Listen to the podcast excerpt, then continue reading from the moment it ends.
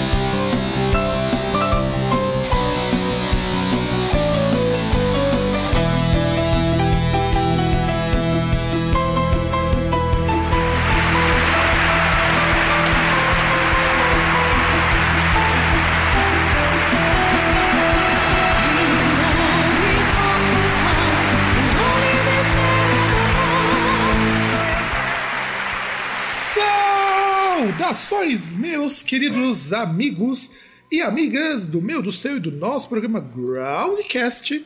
Eu sou o Fábio, que quase nunca se apresenta. E do outro lado, lá na Lapa, temos o, o inexorável, o, o irreprimível, o irresponsável César. Tá quente demais, cara. Tá, pior que tá mesmo. Mas não mais quente do que a vida do pessoal que gosta de fazer fofoca de youtuber. Ah, ah mano. Assim, eu gosto das piadas. As piadas, os memes, né? Como, como a, a vida imita a arte, sabe? Isso eu acho muito engraçado. E eu, eu gosto desse tipo de coisa. Que pelo menos dá um pouquinho de alegria para essa vida corrida, quente e maldita. Ah, não, isso é. Mas a gente também tem que pensar no seguinte: lá do, do romance do, dos dois, cara, da, da, das duas subcelebridades a única coisa irrepreendível, a única coisa que merece paulada é o fato de que um deles fez a versão acústica de Diário Detento. Ah, ah, você tá falando do outro, ah, sim. Ah, mas na verdade eu acho que o grande problema aí. Ah, não. Ah, não, não quero discorrer sobre isso, sinceramente. Não tem, não tem o que discorrer. O pessoal tá. Eu, eu prefiro. Eu, eu, prefiro, prefiro muito mais falar do caso da do, do novo do Dom Casmurro do século XXI, né? Que é falar Castanhari talaricou ou não talaricou? Para mim, acho que isso é muito mais interessante. Não, não, não, são, não, piada. não, não, são os mesmos casos, cara, na verdade. É, a situação é não, a mesma. Não, não, não, eu acho que o caso que você tá falando, é, o caso que você tá falando é outro. Sim, mas a situação é a mesma. Não, parece que não. Parece que sim. Porque já tava separado fazia um tempo também, era mulher e só porque começou a sair com outro cara que também era famoso, só que aí você inverte a proporção. Antes você pega duas subcelebridades e, e uma delas nem aparecia direito porque namorava lá o, um cara que fazia uns metal engraçado. Nesse caso, não. Nesse caso, a moça já tem uma carreira consolidada e saiu com o cara que gravou não, então, com ela. Mas, mas é aquele negócio é que não, aí... não, não, não tem mais. É, o, o chorume é o mesmo. mais sim, porque, o chorume é o mesmo. Porque assim, ah, eu não sei se é na questão das pessoas quererem justificar e ficar falando mal, mas o que dizem é que é aquele negócio é que o apesar dela ter a carreira, a carreira dela teve um impulso muito maior depois de casar com um cara engraçadinho lá que era mais famoso que ela. Ah, mas isso daí é. Cara, se a gente for medir isso daí, no caso do. Do outro caso também aconteceu a mesma coisa. Só lembrar que o. Que o filho do Deus Metal já era muito mais famoso do que ela. E ele é muito mais famoso até do que o. O, o youtuber engraçadinho. Até porque esse cara também é youtuber. Ah, sim, mas. Não, não, mas esse caso pelo menos ele é engraçado, porque tem a questão da talaricagem. Até teve uma, uma amiga nossa que mandou. Ó, o, o César deu, deu tela azul já. Ele começa a falar e é da tela não, azul. Não, eu tô. Eu tô gravando aqui respondendo uma mensagem, aí, aí eu dou uma travada aqui pra você parar, tipo, tem a hora que você para e fala, opa, não, calma, deixa eu seguir o fluxo aqui, beleza, aí depois vai pra lá. É, tem até uma amiga nossa que. Já tá tudo o César, o César, tá, o César tá, tá, tá sóbrio e já tá dando pau no Nintendo, cara. É, é, é, é, é, sei lá, é que eu perdi sangue, né? Então tá meio assim, tá meio, meio grog. É, então, assim, que ela mandou o um meme lá, inclusive, que é, um, que é um post que é sensacional que os caras resgataram. Tipo, que é o cara chegando ali e falando, olha, deixa eu pegar aqui a imagem. É, pegar a imagem fica melhor para explicar. Aqui. Tem aqui o, um post lá do Instagram, um story desse, desse cara aí, né? E tá Aí a legenda que ele, ele coloca uma foto com um bolo, um café aqui numa mesa, né? Aí ele coloca aqui a, a ele marca as duas pessoas, né? O filho do Deus Metal e a e a, gen, a nora do Deus Metal. E aí ele coloca lá: lanche na casa do amigo e a esposa dele estava uma delícia.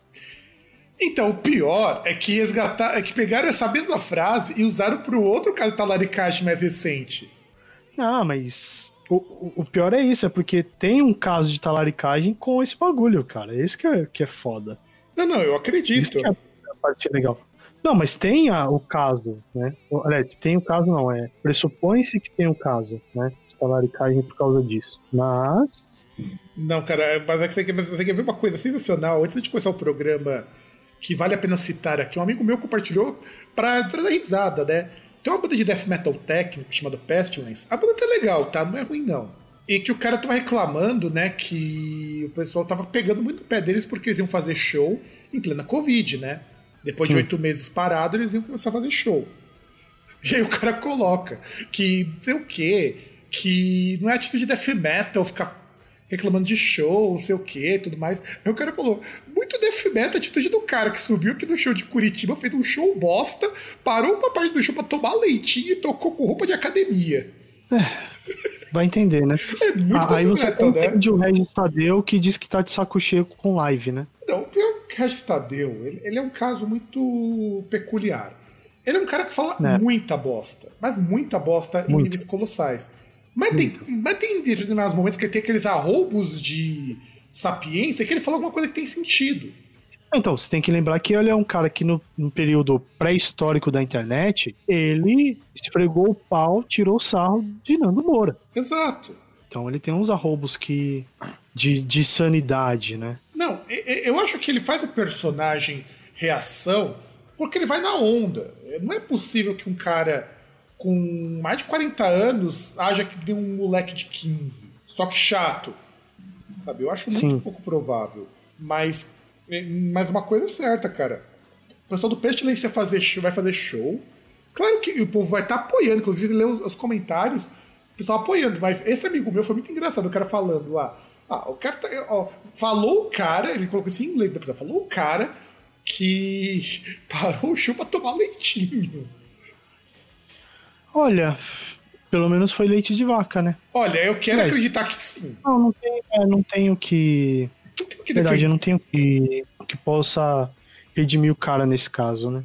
Não, porque assim, se o cara ficasse na dele, falasse que vai tocar e foda-se. Mesmo se fosse leite de boi, mesmo se fosse leite de touro. Mas é dar vigor para ele, e até, até pode. A questão é a seguinte: o cara fica falando que os outros então, não são, não são metaleiros de verdade. De ele fica cobrando a atitude dos caras e o cara mesmo não tinha nenhuma. Já pensou? Você tá vendo lá um show dos caras gritando altos gutural, guitarra baixa pra caralho, aí o cara para pra tomar um Todd gelado, meu. Ah, cara, assim, eu não vejo problema o cara tomar um Todd. Eu vejo problema o cara tomar um Todd e achar que. Na, na verdade, ele poderia ser melhor. Como ele falou aquilo que ele falou antes, ele podia ter comido uns sucrilhos. Podia. Pra ele mostrar como ele é radical. Podia ter comido uns sucrilhos, verdade. Verdade. Mas é, é foda, cara. Eu achei foda o cara da Pestilência cobrando uma atitude death metal e o cara tomar um show. Tomar um show, um, um leitinho. E ainda por cima o cara falou que o show foi uma bosta. Os caras tocaram muito mal no show. E aí foi, aí foi a conclusão Parece que eu cheguei. Que o, leitinho... o, o, leitinho não deve ter caído Parece bem. Não fez efeito, né? Ou fez efeito, é justamente esse efeito do leite. Não, não fez. Porque o efeito. Porque, no final de contas, leite, segundo os, os vegans, é, é, uma coisa perigosíssima. olha o resultado aí. Você fica meio lela da cuca. É. Você fica meio. meio, meio ah, não, mas isso aí não é. Não, mas isso aí não é tomando leite que você faz isso. Acho que você sabe por onde ele toma. Não, mas lado. independente de por onde ele toma, tomando leite não vai acontecer isso. Assim você tomar outras coisas. Assim queremos acreditar. Afinal de contas, tem casos nos Estados Unidos que o pessoal toma leite não pasteurizado e morre leite normal. Ah, mas se o cara toma leite não pasteurizado, acho que ele tá pedindo pra morrer. É Darwin falando. Não Afinal de contas, tem um documentário documentário, inclusive, na Netflix. Depois, se eu lembrar, eu te passo o nome pra você procurar. Que comenta exatamente desse povo, meu. É, você fica com pena das crianças que tomam e morrem por conta disso. E com muita raiva dos pais que acham que o leite é mais saudável se não for pasteurizado. Né? Você compra em máquinas isso lá nos Estados Unidos e na Europa. Na Alemanha você pode comprar leite não pasteurizado, que eles chamam de leite cru, né? O raw milk. Que tem uma função. Raw milk é muito bom para fazer queijo. Mas o cara que faz queijo, ele fermenta. Então a fermentação mata essas bosta. É, na verdade, ele serve pra tudo, menos pra consumo. É, não deveria, Pra consumo menos. imediato. Ele- não, ele não é feito pra consumo imediato. Claro, vai ter aquele cara que vai falar que o cara vive na fazenda, que ele vai ordenhar a vaca lá, ele toma um copo de leite, mas beleza, ele toma um copo de leite. E que pode matar ele se E- ele tomar cuidado, viu? É, mas ainda assim, Pode, por exemplo, Pode. ele pode. sabe as condições de higiene ali, ele sabe onde ele tá se metendo. Inclusive fala que o, o leite cru dá pra você tomar, mas assim, o padrão de higiene do processo inteiro tem que ser nível hospitalar, sabe? Porque, inclusive, antes de o Pasteur inventar o método de pasteurização, muita gente morria de, de bactérias que pegavam no leite.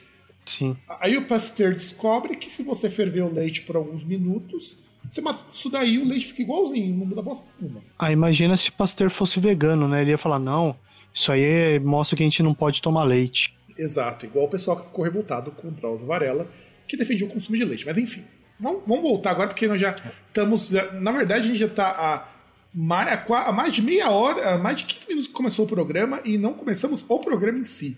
E sem contar que, na verdade, nós estamos continuando um tema de um programa que não terminou, né? Exato. Que são os discos dos anos 2000, quer dizer, disco de 2000, né? Que eu não pensava que ia dar quatro partes, de verdade ficou maior do que eu imaginava. E nós estamos quase fazendo uma quinta, né? É, Estamos- se, é, se- se a gente, se a gente não voltar pro foco, vamos fazer a quinta. E vamos começar com julho. Julho tem três lançamentos nesse mês. O primeiro, que é o meu disco favorito no Nightwish, que é o Wishmaster. Eu tenho CD, inclusive. Que o Wishmaster é o primeiro grande disco do Nightwish. Porque até então era só uma banda de metal sinfônico lá da Finlândia. Graças a esse disco que a banda conseguiu uma projeção grande o suficiente para para conseguir depois lançar o Once pela assim, por uma gravadora maior. Então, então, quer dizer, o Nightwish já conseguiu um feito muito bom com o Wishmaster. E do contrário do disco anterior, do Oceanborn, era um disco que eles conseguiam tocar ao vivo. Porque o Oceanborn Sim. tem uma história engraçada. O Thomas falou que ele é tão difícil de, de tocar que eles penaram muito pra fazer turnê do Oceanborn. O Wishmaster já dá pra fazer tranquilamente. Tu, César, que é um cara que só escuta as mesmas coisas. Você gosta ou curte Nightwish? Cara, eu, eu gosto do Nightwish. Tem, tem várias coisas legais ali. Não é um. Por exemplo, assim, não é uma coisa que. Aliás, ele, ele é uma banda em alguns momentos que ela é boa, porque assim, como o, o, o foco, o grande foco ali, as grandes figuras não estão na guitarra, ele é uma banda ali de metal que você foge um pouco ali, você passa a focar em outras coisas. Você foca ali no vocal, e no caso nos vocais, né? Porque aí você tem até mesmo nesse disco aí bastante aquela questão do canções ali com participação do Marco Retala, né, que é o baixista, junto com a Tária, que é a vocalista lá soprano, né? Tem o Thomas, que é o cara que é o quem pensa mais ali então, no mas na verdade nessa na- época ainda não tava o Marquietala na banda. O Etala entra depois. Não, era o. Era o Sami Ivanska que tava antes. Tanto que você não tem vocal masculino forte. Ah, então eu tô viajando, ó, tá vendo? Falta de sangue. Porque era o Sami Ivanska. Aí reza a lenda que o Sami Ivanska saiu por treta, o Tuomas. Não sei se é verdade, tá? Não me, per... não me diga, não, não posso dizer se é verdade ou não, mas o Sami Ivanska saiu, aí entrou o Marco Ietala, que naquela época namorava a mina do Synergy. E ele tinha a banda dele, o Tarot. E ele parou as duas bandas. Ele saiu do Synergy, e acho que depois também terminou com a mina, um tempo depois. E o, e o Tarot parou de vez. E aí ele entrou, que foi uma, um adicional muito grande, porque antes os vocais masculinos eram todos feitos pelo Tuomas. Inclusive vocais bem, bem afetadão, mas assim, funcionava. Pro estilo Nightwish da época, funcionava. Quando ele não era essa pegada tão heavy metal que depois virou. E eu gosto do Wishmaster porque é o disco mais sinfônico deles, muito mais do que os, os que vieram depois. E, e o Wishmaster, ele é interessante porque, primeiro, o Van Canto fez uma versão a capela de Wishmaster. Sim. Que é uma bosta, mas beleza, bosta. E o Steven Seagals também fez uma versão em Bluegrass de Wishmaster, que ficou mais legalzinha. E esse disco tem algumas músicas que eu gosto muito, por exemplo, a Kingslayer, ela é uma música que o Thomas compôs em homenagem às vítimas do massacre de Columbine. A gente falou sobre o massacre de Columbine nos discos de 99, no ano passado, foi quando aconteceu lá os tiros em Columbine, e ele fez uma música para homenagem a essas vítimas, tanto que no próprio encarte tem uma dedicatória para as vítimas e se eu não me engano, quando eles tocavam Kingslayer, ele pedia pro pessoal é, levantar isqueiro, celular, como se fosse, sabe, homenageando as pessoas que morreram. Sim. E eu acho isso mó legal, cara. De verdade, eu acho isso mó legal. Outra música também que é baseada em, em coisas diferentes é a própria Wishmaster, que é baseada num livro do livro do Senhor dos Anéis e do Dragonlance. Ele mistura os, os universos no Wishmaster na qual você tem os personagens lá do a Elbereth, o Lore, e também o, o das Crônicas de Dragonlance. Porque a ideia do Wishmaster, para quem leu esses livros de D&D, é porque o Wrestling ele é um mago mau que tá no time dos heróis para tentar salvar o mundo de uma deusa que é pior ainda que ele. Uhum. Só que o cara trai o irmão, o cara tá pouco se fodendo pro próprio irmão. Ele quer poder, poder, tanto que ele vira um deus no final da Crônica de Dragonlance. É, é legalzinho a história até, cara. Assim, não é à toa que foi a primeira grande história do, dos livros lá da, da TSR que os caras tentaram até fazer filme e só não rolou porque a autora, Margaret Trey, a Margaret, ela não, não curtiu muito a ideia e trancou. Não licencia pra, pra mais ninguém. É foda isso, foda.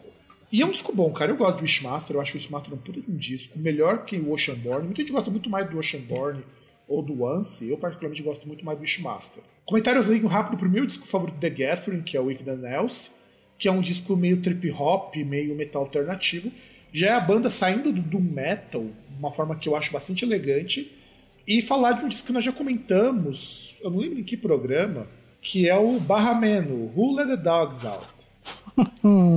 Eu não lembro, nós comentamos no é. programa desse ano ainda, eu não tô lembrando qual foi. Sim, sim, sim. É... Puta, mano, qual que foi o episódio? Deixa eu, deixa eu procurar aqui rapidinho, mas eu. Porque eu realmente não lembro. Lembrando. A gente falou bastante desse disco do Barra Man. Nós falamos sim. bastante do Barra Man. E, e porque, for, porque essa música, Who Let the Dogs Out, virou cover, né? Não, ela é uma cover. Então, Who Let the Dogs Out. Cara, eu me lembro muito o quanto que isso fez sucesso. Na verdade, a gente falou no fim do ano passado, novembro do ano passado, é Ground Groundcast 135. É cover e eu não sabia. É cover e eu não sabia. Who Let the Dogs Out. Puta, Who Let the Dogs Out é. Porque essa música é do Barraman. Essa música originalmente é do Barraman, só que ela é mais conhecida. Não, ela não é do Barraman. Não, não, ela é de. Ela é. Não, ela é mais conhecida a versão do Barraman. Ah, sim, porque ela é do Wesley Douglas. Isso, exatamente. A música do Evan Douglas. E é uma música que. Que na verdade, inclusive, o Barraman mudou muito a tônica dela, porque Hula the Dogs Out, que hoje me chama Dog, né? Era para falar daqueles cara metido a pit boy. Sim. Inclusive, a, a música é muito mais pra zoar com esses caras que tudo valentão. É chega assim, ah, vamos, tá, tá, chegando, tá chegando os cachorrão aí quem que deixou os cachorros sair?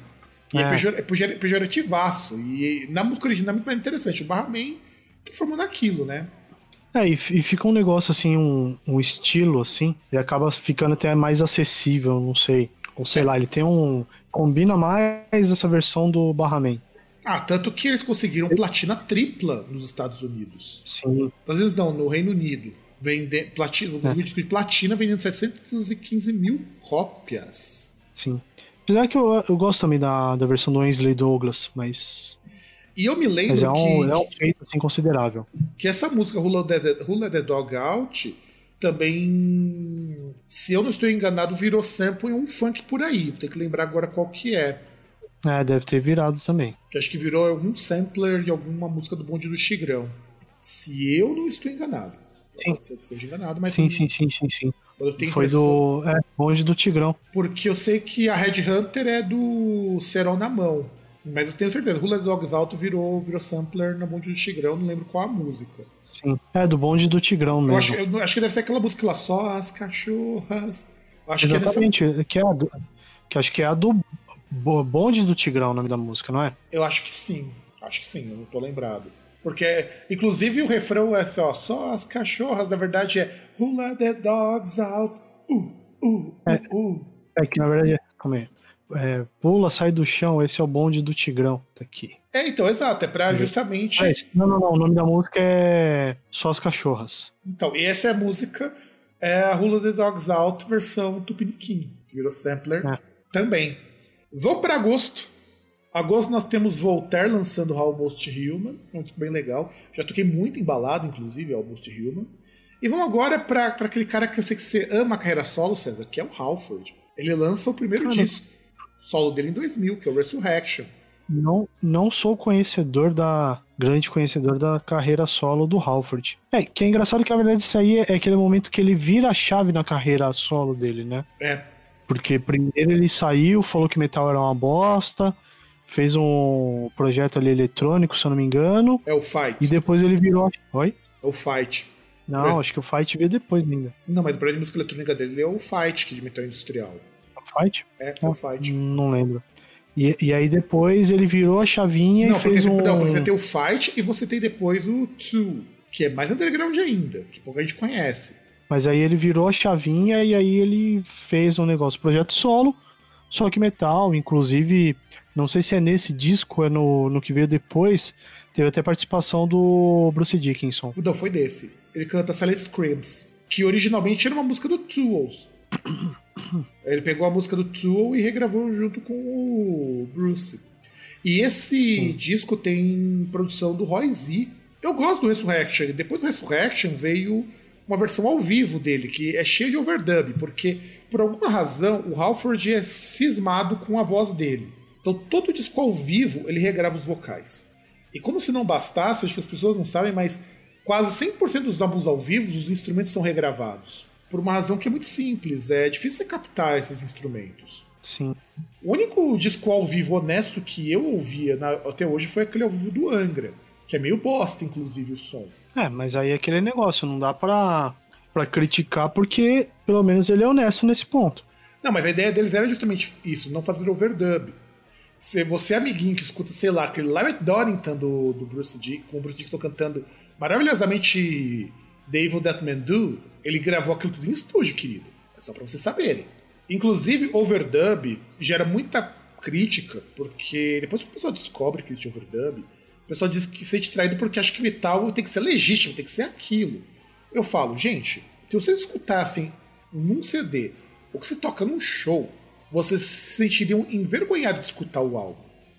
É, por isso que, na verdade, o, a graça que tinha antes era na nos bootlegs, era porque você pegava o negócio real, que era a gravação de quem tava no show. Você, em tese, você tendo em casa a experiência de estar no show. É, e na verdade, o bootleg tinha uma função mais interessante que hoje já não faz muito mais sentido o bootleg, mas na época você conseguia ter versões que só tinham em determinados shows. Por exemplo, tem muito cover do Iron Maiden e muito cover do Judas que só tá em bootleg. Porque. A do Metallica também. Exato, mas o Metallica percebeu e começou a vender os bootleg. Pô, porra, você vai ver, por exemplo, você via ali, o, você buscando assim, documentação, vendo as músicas que o, que o Metallica fez cover, porra, música pra caramba. Aí você olha lá e fala, mano, mas, porra, as Metallica ele só tem esse disco de cover. Aí, ou tipo, você fala, ah, não, mas, pô, Metallica ele tem cover que saiu em single, foi Emma Evil, foi cover do Bud, sabe? Não tem esses cover aqui que, que eles estão falando, né? Exato. Que aí E, depois você vai ver que tinha no, no- nos shows, né? e hoje o disco ao vivo ele é mais refinado porque. é, Isso eu vi que acontece com o povo de sertanejo, então eu acho que o povo do metal também faz. Você grava uma base instrumental primeiro e ela é tocada junta com a apresentação. O Sim. cara da mesa de som tem um trabalho do cão fazer isso, mas para que isso não soe ovo, porque não é um não é um overdub, não é você tá dublando os instrumentos. É para ter certeza que não vai ter desafinação. Sim. É, e pra ter certeza não vai ter vazio, né? Pra não... Só que aí você tem que combinar e não fazer igual a Katy Perry. Mas no caso da Katy Perry, ela tava dublando mesmo, né? É, porque assim, normalmente os cantores É não dublam. Madonna, Britney Spears, na época que tava no auge, ou mesmo a Lady Gaga, eles não dublam. Por que pareça, eles não dublam. O que acontece é, elas gravam tudo antes. Um, dois dias antes, reúne todo mundo que vai fazer, grava só a base da música e solta junto com o. Esse pessoal chama de automação, eles automatiza isso. Então quer dizer, se der alguma desafinada, a base ela entra. E eles fazem muito isso para gravação de DVD, para gravação de CD ao vivo. Por quê? Porque se você for gravar um show e sei lá, de repente o cara ele desafina um tom a guitarra. Até você conseguir regravar essa guitarra, ou ter que voltar, como acontecia muito. Legião Urbana, reza a lenda que o acústico, várias vezes o Renato Russo voltava a música porque tinha esquecido alguma coisa. Então acontece isso daí. Ah, mas se bem que é aquele esquema, né? Dá pra, dá pra você. Assim, dá pra você talvez esquivar um pouco disso, que é questão de, por exemplo, você pega igual tem lá. Vamos pegar, por exemplo, teve um lançamento do Metallica em 2019, que era um ao vivo, assim, de versões, tipo, um ao vivo só com gravações que foram feitas no negócio. Você pode ver lá, talvez ele, os caras tenham em mente o playlist e tal, o setlist ali que eles vão querer ter no show, ou no disco, e aí eles vão pegar aquela que ficou melhor gravada, aquele negócio. Talvez você não precise, a não ser que seja uma coisa que você quer pegar e tipo, ah não, eu, eu quero pegar que é um negócio que vai ser naquele momento que eu vou gravar. É um show só. Então, aí sim, você precisa disso. Porque antigamente era isso, o ao vivo era o ao vivo de vários shows. Mas quando é específico de um show, eu acho que a única banda que não fez isso foi o Pink Floyd, quando Bom. fez o Live at Pompeii. Ah, mas basicamente os caras tinham as condições ideais, até porque, entre outras coisas, não tinha público, porra. Então, exato. Quando você tem público, você inevitavelmente precisa ar livre.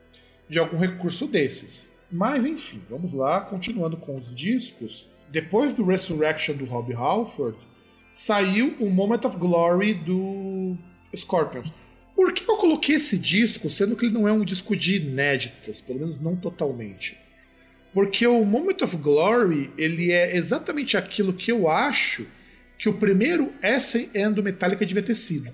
Uhum. Porque ele é um disco gravado com orquestra. Primeiro que foi o disco que fez o pessoal relembrar que Scorpions existia. Sim. Então, vamos ser franco, ninguém lembrava de Scorpions antes do Moment of Glory, porque nos anos 90 eles têm uma, uma carreira bem apagada. E é um disco que foi gravado com a Filarmônica de Berlim, que, que inclusive foi a. Foi, foi uma época assim que as bandas começaram a voltar com essa coisa do rock sinfônico e tudo mais, muito graças ao Metallica também, né? É que é aquele negócio, né? A gente pega que teve ali, bem anteriormente, na década de 70, 80, que foi a gravação do Deep Purple com a orquestra, né?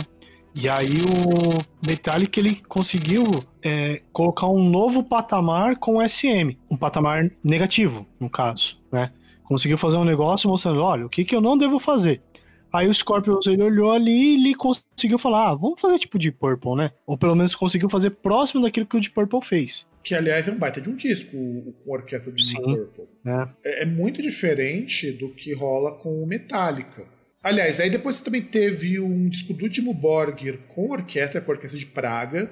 Então, quer dizer, começou meio que abriu uma, uma tendência de bandas de metal, bandas de rock, começam a voltarem a fazer discos com orquestra. E esse do Scorpions eu gosto muito. Eu acho que é, Rock You Like a Hurricane, que virou Hurricane 2000 nesse disco, é uma puta versão, cara. É muito boa. Sim. E, e- e é legal porque é uma versão que, tipo, você vê que tem integração entre a orquestra e a banda. Pô, Exato. não tem ninguém meio ali. Não tem ninguém, tipo, ó, o que eu tô fazendo aqui? Não, e sem contar que teve uma, teve uma gravação da performance do, desse disco. E se eu não estou enganado, na turnê eles traziam uma orquestra para tocar. Porque teve a turnê do Moment of Glory, que passou pelo Brasil, inclusive. Uhum. Então o Moment of Glory passou por aqui, teve orquestra, só que uma orquestra reduzida, né? Senão você não ia conseguir trazer todo mundo. E eu acho, eu particularmente gosto muito. Embora você tenha só hit, né? Você tem a Send Me a Angel, você tem a Still Loving You, que puta que pariu, que música merda, meu. Mas é aquela música merda que você sabe que é merda e você curte, e a música anticomunista dos caras, que é Wind of Change, né?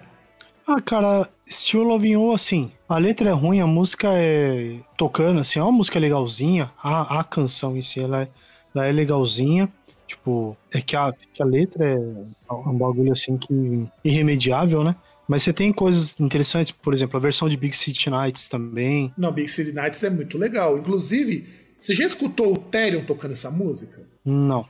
É muito bom a versão do Therion também, de Big City Nights. É no mesmo disco que tem. Eles, eles Rock tocam. Like a Hurricane. É o mesmo disco que o Ah, Therion. não, não, desculpa. é o mesmo disco que o Therion faz cover de Loudness. Ah, sim. Que aliás é muito engraçado você ouvir o- os caras tocando Loudness sem os erros de pronúncia de inglês. Mas aí perde toda a magia. Ah, mas com certeza. E os caras só melhoraram a pronúncia depois que eles moraram lá nos Estados Unidos um tempo. Aí demitiram o vocalista pra ficar com o Jeff Becerra e não dar certo. E aí depois voltar com o vocalista já com a voz na casa do caralho. Mas enfim. Né? É tipo o Toshido X Japan, que deve ter feito uma reabilitação vocal muito foda pra gra- gravar a Time to Be Free. Porque o pessoal falava que nos shows ele tava meio bem bosta. E aí, continuando nesse mesmo mês, pra gente fechar o mês de agosto, Sing When You're Winning, do Robbie Williams, que é o terceiro disco de estúdio, e foi a primeira vez que eu ouvi falar desse cidadão, que sempre me fazia me confundir com o Williams. Nossa, mano, mas Robbie Williams é horrível, cara. O Robin ou o Robbie? O Robbie, Ah, o Robbie. porque o Robbie, se eu não me engano, ele se meteu a fazer umas pontas como ator também. Sim, sim, sim. Mas é muito, muito ruim, cara. Muito ruim. Ah, eu acho que de pop, ele tentava fazer uma coisa meio do pop dos anos 90 com um homem, né? Tipo o que o Simple Red fazia. Assim, eu Ah, acho que. ele, eu- ele queria, ele queria ser tipo um George Michael hétero. É, exato. É. Mais ou menos hétero, vai. Não tem lá uma pinta muito hétero, não, viu? É, mas ele queria fazer uma pinta, da mesma forma que o, o George Michael af- afirmava que era hétero. Até pegarem ele no banheirão. Aí não dava mais pra esconder. Cara, hétero cantando Careless Whisper, usando batom. E mais maquiagem. E tanto maquiagem quanto o pessoal do Dead or Alive, eu acho meio difícil. Ah, mas o cara pode falar que é maquiagem, pô, é Kiss. E aí? Pois é. Tem- tem um monte sem, de- sem contar que o, que o Robbie Williams, algumas pessoas acham que ele corta pros dois lados. Sim. Não, então, é que, por exemplo, hoje tá mais fácil. Qualquer coisa o cara pode falar que, ah, sou bi, pronto. Acabou. E, e, na verdade, eu acho que até é um negócio que se encaixa mais, mas, enfim. É, faz mais sentido com a proposta dele, porque é, você percebe que nas, nas performances ele joga pros dois lados. É tanto aquela coisa provocativa pro homem gay, né? Aquela coisa do, do machão, quanto pra mulher, que é uma coisa um pouco mais sutil. É, que às vezes ele tenta fazer um negócio meio. Ah, olha, se eu não me engano, acho que ele chegou a, a ter uma música que entrou como, tipo, trilha. trilha secundária de algum disco do, de alguma, algum filme do James Bond. E ele até tenta fazer um negócio meio assim tal, num, num videoclipe, uma coisa do tipo. Exato, sem contar o seguinte, é, ele tava tentando. Porque, porque isso é uma coisa engraçada do Robbie Williams. O Robbie Williams ele é um cara que vem da, daquela onda mais rock, né? E ele tá tentando fazer um, um dance pop, porque ele já percebia que a pessoa já tava de saco cheio daquele pop com guitarra do Oasis, do Blur. Tanto que ele começa a incorpor- incorporar um monte de coisa. Ele começa a incorporar muito de country na música dele. E ele até. E, ele inclusive fala que, que esse título aí, o Sing When You're Winning, né? Cante enquanto você está ganhando, é um ditado do, do pessoal que joga futebol americano. Então, sabe aquela música Guantanamera? Uhum. Guantanamera. O pessoal canta Sing when are you winning? Para dizer o seguinte: cante enquanto você tá ganhando, quer dizer, cante enquanto você tá por cima. Isso é o que o pessoal cantava quando ia jogar futebol americano. Só que a capa E que é meio estranho. é de futebol normal É. porque na Inglaterra não se tem o futebol como o futebol americano. É, então, que, que aí justamente o que eu ia falar, que é estranho ele usar um negócio assim, tipo, uma referência para futebol americano, sendo que ele é britânico. E, na melhor das hipóteses, ele poderia talvez fazer uma referência pro rugby, Sim, que é muito mais popular em, em países assim com que mantiveram a influência com a, com a Grã-Bretanha, como País de Gales e Austrália. Mas, mas o Robbie Williams tem um mérito. Ele conseguiu emplacar um clipe gore. Não tô lembrado desse. Hein? Rock DJ, cara. Você não lembra do Rock DJ? Ah, nossa. Não, então. Que é justamente o que ele tenta fazer um negócio meio sex symbol pra mulher, né? Que só que, não, só, não, só que eu acho o clipe de uma, uma criatividade muito grande. Porque é, Assim, a música não é tanto assim, mas o clipe da. A mensagem do clipe é muito legal daquela coisa da sexualização, na qual ele fica uhum. pelado e depois não tem mais o que tirar, então ele começa a tirar a pele. Sim. E eu, na época, eu achava isso genial. Tanto que ele conseguiu ser, ser censurado na Inglaterra, por conta disso, na Austrália. E, ao mesmo, e esse single atingiu o número um na Irlanda, na Nova Zelândia, no México e na Argentina. E eu, eu particularmente acho muito legal esse clipe. A música nem tanto, o clipe é muito legal, porque ele consegue ser um clipe gore pro mainstream, cara. Quem, quem que vai conseguir emplacar um clipe gore no mainstream? Só me explica. Ah, nem isso... banda de metal faz isso? Exato, cara. Nem banda de metal consegue. E o cara conseguiu, porque hoje, se você não, assiste. Não, não, não, mas aí tem um detalhe: nem banda de metal tenta. É nem questão de conseguir. Exato. Você não vai ver um Iron Maiden tentando fazer uma coisa dessa que os caras não têm coragem. Exato. A única banda que teve coragem de fazer isso, o clipe não passa em lugar nenhum. É só isso. A única banda que teve coragem não, de fazer. Mas eles poderiam fazer passar. Não, mas já deu BO na internet, cara. Não, mas foda-se. Cara, e daí, velho? Porra, uma banda como a Iron Maiden ou Metallica é a banda que pode chegar e falar: vou fazer essa porra e foda-se. Concordo, concordo. Mas o Warby Williams é, é, mostrou visionário, porque ele conseguiu fazer um clipe gore, Sim. uma música extremamente dançante, e que as pessoas assistiam às 6 horas da tarde, meu. Você imagina o que, que era aquele Sim. jovem de 13 anos vendo um cara que tá só os músculos e pingando sangue. É muito foda, cara, arrancando uhum. pedaços do, da pele e as moças pegando os pedaços de pele e se lambuzando passando, com sangue. Não, passando sangue ali do, do músculo, essas coisas. É, cara, esse clipe é, é um clipe 10-10, cara. Não, porque, pô, ele, ele, chega a tirar as nádegas, né? Exato. Jogar. E joga na câmera, respinga sangue na câmera. É muito louco isso. Por isso que eu falo, o Robbie Williams a gente pode falar qualquer coisa dele, mas que ele não é corajoso e que com esse clipe apresenta uma puta crítica essa ideia de você olhar as pessoas como objeto, né? Eu só acho que ele conseguiu algo sendo um músico muito ruim. Sim. E bora que é meio que um contrassenso, né? É, que é um meio um contrassenso, eu concordo. Madonna, em setembro, lança Music. E o que me incomoda um bocado. Né, vamos primeiro falar assim: o que você acha desse disco, César, do Music? Que, entre outras coisas, traz como clássico a própria Music, que é uma música meio, meio dance retrô, mas também tem a American Pie, que saiu numa versão que a gente até comentou uma outra vez lá do filme do, do Austin Powers tem a Don't Tell Me e tudo mais. O que, que você acha? Que inclusive tem também aquela contribuição dela com o Sacha Baron Cohen como. Caramba, qual era o nome? Que era o rapper que ele falava que ele era? Poxa, eu não vou lembrar agora, cara. No caso, a participação do Borat. Não, foi antes do Borat. É, o DJ Sacha. Ali D. Ali D. Hum. E, e, que depois ele chegou a tirar sarro e falar merda da Madonna anos depois, apesar de ter feito uma participação com, com ela nesse disco, né? Você lembra de qual música? Porque não tem nos créditos do Sacha Baron. Deixa eu ver aqui. Ah, aqui, ó. Ele participa no vídeo de music. Olha. Sim. Que, que inclusive é um vídeo produzido pelo ex-baterista do Hellhammer. Sim, o Jonas Acker, Ackerland. Ackerland, é. Que, que inclusive fez vários, assim, fez história na MTV com vários vídeos de várias bandas. Sim, sobretudo pop, mas não só pop que ele faz. Não, não só pop, até rock mesmo ele fez. É... Mas assim, o que, que você acha desse disco? Eu, pessoalmente, acho que é escorregada no tomate da Madonna. Cara, eu não gosto de Madonna, cara. Desculpa quem, quem gosta, mas eu não gosto para mim é, é nem um pouco suportável a música dela. Ah, é aquele acho, negócio, eu. Eu, eu acho a Madonna eu, ela suportável em algumas músicas que eu até acho ok, mas eu não entendo assim. Se você tirar a parte histórica dela, né, aquela parte do símbolo sexual, da, de dormir com todo mundo e tal, E se você pegar só a parte musical, você não tem nada ali. Não, assim, uh, eu reconheço a importância dela, reconheço ela como artista, ela como artista não tem o que se falar, ela é tudo isso que falam que é, por tudo que ela construiu, mas eu não gosto nem um pouco.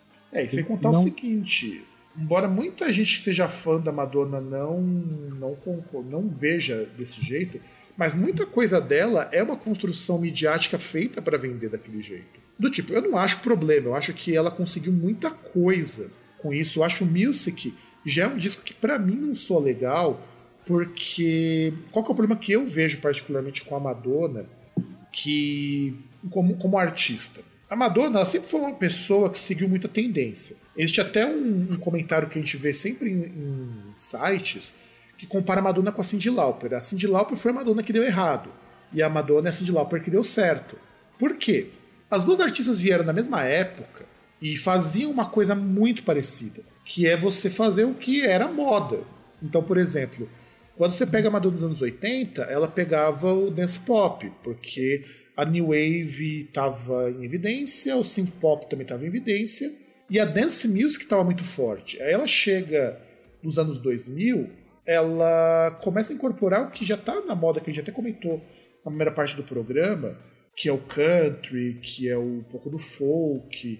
E, e eu pessoalmente acho que comparado com Ray of Light, que é um disco que tem até umas músicas mais sombrias, meio new age, aqui você passa a ter coisas que eu, pelo menos, não acho que, que, que são legal, sabe? Eu não acho que são legal.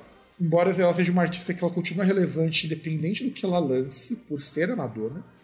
E o que ela consegue, com a fama dela, o que ela consegue apoiar, eu acho que é muito mais importante. O que ela já mostra algo que as artistas de pop estão começando a entender uns cinco anos para cá. Que a música é relevante, e olha que esse disco, da o Music da Madonna, é o disco que tem mais é, instrumentos utilizados. Ela tem até uso de vocoder. Só que é aquilo, cara. Eu sinto muito que é mais do mesmo do que os outros artistas estavam fazendo, como a própria Britney Spears. Tanto que até rolava uma treta, né, de que a Britney Spears seria a nova rainha do pop. Sabe aquela treta que nunca existiu? Sim. Aí o pessoal inventava isso da Madonna nunca existiu. Inclusive tem a performance dela no VMA junto com a Britney. Eu não lembro se é a Cristina Aguilera, é uma dessas artistas que era. Cristina Aguilera. A gente já, inclusive, falamos no, em um desses milhões de episódios anteriores, nós falamos disso. Que Cristina Aguilera, Madonna, num beijaço. É, num beijaço e de E o Justin Timberlake com cara de bunda lá vendo, falando: caralho, Madonna pegou e eu não, hein? Pois é, pois é, pois é. Então eu acho isso. sempre vejo a Madonna dos anos 2000 para frente alguém que entendeu que com o papel consolidado a música se torna irrelevante. Tanto é irrelevante que não importa o que ela grave, vai vender. É que nem Iron Maiden. Eu acho a Madonna igual a Iron Maiden, igual Metallica. O que lançar vende. Então, mas é aquele esquema, porque o... são, são artistas que chegam num ponto que o fato de lançar alguma coisa já gera o burburinho e por mais que as pessoas vão ouvir e depois vão xingar, pessoas vão ouvir. Gera gera a expectativa. Exato, muita gente xingou a Madonna que lançou antes de lançar o disco novo uma música com a Anitta, e eu acho que ela até é certa de fazer isso, por mais que a Anitta tenha muitos problemas com a comunidade LGBT por certas declarações meio bosta, ela tá certa, cara. As pessoas têm que entender que ela tá fazendo um trabalho. E foda-se. Madonna, Madonna é pro-sionismo, caralho. Madonna vai. Madonna não vê problema em tocar em Israel. Embora Porra. ela tocou em Israel com a bandeira da Palestina. Mas. Ah, não, mas é. Entende? Mas é. Mas eu acho foda, ela compra briga com Roger Walters. Ela então, é... mas aí tá. Ela não deveria ter comprado briga com Roger Waters. Tudo bem, que, tudo bem, você pode talvez falar, não, mas aí ela, pô, ela mostrou que assim, pô, ela não tem que ficar seguindo outras pessoas. Ela falou, não, eu vou lá, mas eu vou marcar minha posição. Eu tô aqui, mas eu tô falando que vocês são tudo cuzão. Não, creio que tenha sido isso que aconteceu, mas tudo bem. Talvez dá pra gente olhar por esse, por esse prisma. Mas ainda assim. Sim, porque ela comprou briga com o Roger Walters, quando o Roger Walters intimou ela. Da mesma maneira, quando ela se colocou pró-cloroquina e muita gente passando panos para ela. Que eu acho foda. Não. Ela é consciente não. disso. Não, não só, não só pró-cloroquina, como em plena pandemia deu uma porra numa festa. Pois é, pois é. Aglomeração lá, caralho. Todo mundo sem máscara. Pois é, por isso que nesse sentido a Lady Gaga foi muito superior, a qual ela não precisava tocar de máscara, mas ela falou: não, vou tocar porque já que todos os meus dançarinos vão tocar de máscara, eu não posso mostrar que eu tô acima deles nesse sentido. Porque é, se é para um usar, todo mundo tem que usar. E ela sim foi uma pessoa super consciente, mas ela tem uma postura. Mas você percebe mais gente como a Lady Gaga, uma postura muito diferente com um monte dessas questões. É, é irônico, é. Que, é irônico que ela tá num patamar tão alto quanto a Madonna, mas ela não se coloca nesse patamar. É muito engraçado isso. É, é, é, que eu acho que é questão também, porque ela ainda não chegou na idade de se colocar como a Madonna, de virar, virar uma pessoa reaça, entendeu? É, Talvez isso... daqui a uns 15 anos a posição seja diferente. Eu espero que não, porque muita coisinha que ela faz, a Madonna jamais faria nos seus áureos tempos. Ah, mas é aí que tá. Será que se não existe, se não tivesse existido Madonna, ela estaria fazendo essas coisas? É, provavelmente não. Mas eu falo isso não. por quê? Porque alguém que já tocou com Metallica, é alguém que já foi na favela tomar um litrão, bater uma bola usando uma roupa que não é apropriada para bater bola. Ela não vê problema em dar autógrafo, receber fã, de chegar junto da galera. Ela fazia stage diving em show, cara. Você tem ideia de que uma cantora se jogava na plateia? Isso é coisa que você não vê no pop. Sim. Então a postura dela já é diferente. Ela tá mais próxima. Ela tem uma conversa que é diferente. Você sente que ela é diferente, sabe? Ela é diferente. Ela dialoga mais próximo do seu público. Não que a Madonna não tenha feito coisas muito boas. Ela apoia entidades de LGBT, dá uma grana violenta, inclusive, para essas entidades. Ajuda a arrecadar dinheiro para uma série de causas sociais, mas não é a mesma coisa, sabe? Não é o mesmo tipo de, de. Assim, não que ela faça por obrigação. Embora eu acho que todo milionário é o mínimo que você faz, já que você está expropriando alguém. Mas é diferente. A Lady Gaga ela se coloca numa posição muito diferente. Tanto que ela lançou um disco que ninguém gostou, é um, um disco de country, folk, porque ela passou um tempo deprimida e com fibromialgia fodida. Então a postura é diferente. Ela tem uma postura menos seguir a onda do que a Madonna tem. Sim. Eu, pelo menos, acho isso. E nesse sentido, eu respeito muito mais a Lady Gaga com a postura dela como artista do que a Madonna que segue onda. Não que a Madonna esteja errada de fazer isso. Eu acho que para uma artista tão grande quanto ela, fazer um disco como Music, que é um disco um cara dos anos 2000, é o mínimo que você tem que fazer para poder pagar os seus, acho que é, os seus 50 mil dólares por dia que você gasta, que é mais ou menos que ela gasta por dia. Eu vi isso no documentário. Quanto custa ser a Madonna? Em média, 50 e poucos, acho que 53, 54 mil por dia. É. Lembrando que o ingresso dela é caro, é caro até lá fora. E seguindo, a Hate God lança Confederacy of Read Lives, que é uma banda de, de sludge que eu gosto muito e que você deveria ouvir, César. É muito boa, o I Hate God. Que a gente até comentou da história do, do, cara do I Hate God que desapareceu e ficou uns dias sumido no meio da turnê do Corrections House, que é outra banda do cara. Aí o Electric Wizard lança o Dope Throne, que é um outro disco só sobre maconha e uma referência ao, a um disco do Sleep, Napalm Death lança Enemy of the Music Business, que eu acho um disco muito legal porque é o disco que o pessoal desce o pau na gravadora antiga, na Earache. Por quê? A banda sempre. A, banda, a gravadora simplesmente falou: ó, se vira aí. Não deu mais apoio, não produziu mais disco. E aí, tanto que o nome inimigo do, da, do negócio da música é para falar que gravadora é tudo lixo. O que tá certo. O que tá certo. Tanto que continua aquela coisa de zoar conservador, que aliás me impressiona quando uns reacinha brasileiro fica muito puto da vida que o Napalm Death fala que o Trump e o Bolsonaro são dois lixos. Que o Barney, o vocalista, é. fala sobre a Marielle Franco.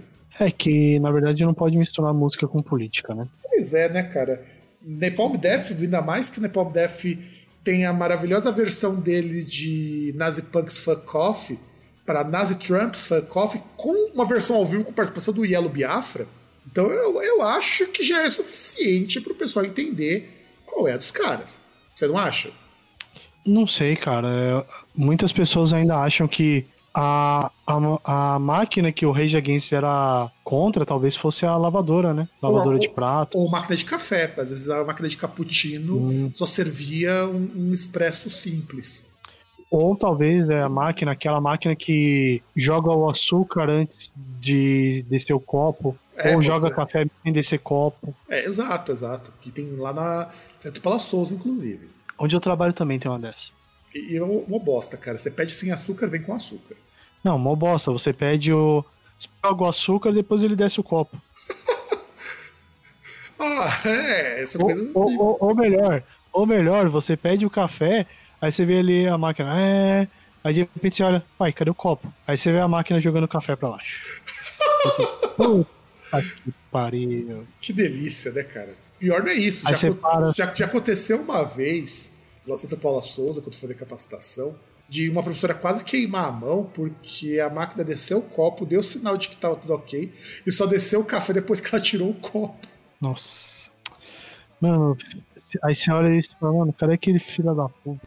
Pois é. Ah, eu vou matar esse desgraçado. Aí tem um disco no American Gospel, que é o segundo disco do Lamb of God, que é uma banda que já estava começando. É, Eu acho engraçado isso, né? Lançado para Protestic Records, que é a banda daquele cuzão do Randy Blythe, né? Embora o pessoal do Lamb of God seja muito engajado com causa social, e isso eu acho muito admirável, o Randy Blythe é um puta de um cuzão, porque planejou matar a esposa e ficou um tempo de cana por causa disso. O que não foi tempo suficiente, né? O que Que- nu- nunca vai ser, nunca vai ser. É, porque o tempo sufici- suficiente pra isso seria até ele conseguir respirar. Exato. Aí, o Lamb of God ele já começa a mostrar o que viria a ser chamado alguns anos depois de metalcore. E é uma banda que eu até gosto de uma música ou outra, mas eu acho assim, Lamb of God, uh, Kill Sweet Engage, são bandas mais, mais ou menos dessa época, do começo dos anos 2000. Eu acho que elas são todas tão parecidas, é tudo banda com afinação um tom abaixo, né, pra ficar aquela coisa pesadona que toca aquela. Eu, não sei qual que é o nome técnico, você deve saber qual que é. Aquele solo parece uma- aquele solo parece cavalgado, sabe? Cara, Que, que é sempre Putz. igual aquilo ali. Aí você coloca o baixo em evidência para a música ficar ainda mais brutal e bateria Sim. com um breakbeat.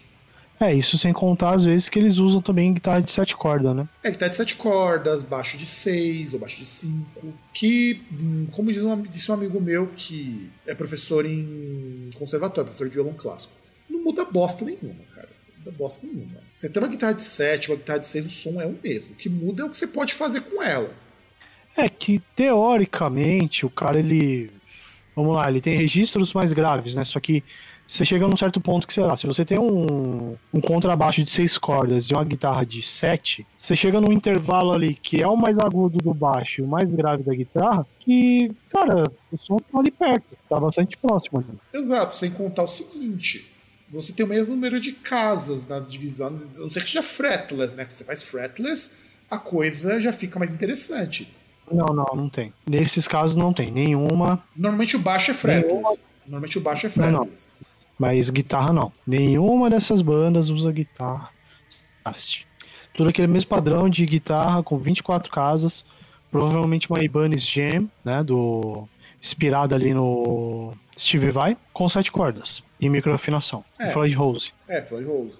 Porque assim, o, não que eu. Assim, por isso que eu acho que essas bandas do começo do New Metal são meio. meio do New Metal do Metalcore são meio bosta, cara.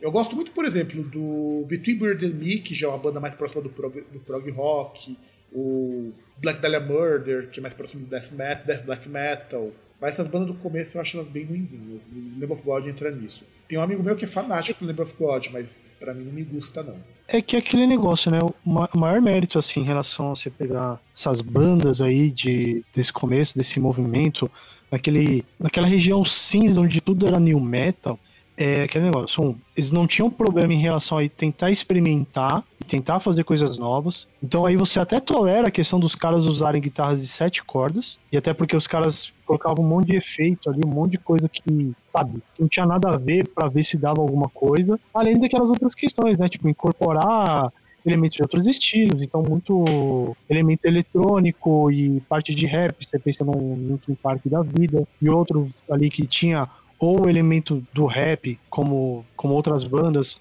ou às vezes tinham ali a parte eletrônica ali, então assim, você tem algumas coisas ali que são, são louváveis, né? Num- olhando de 20, quase 30 anos para trás, tem coisas ali que foram muito boas por terem acontecido.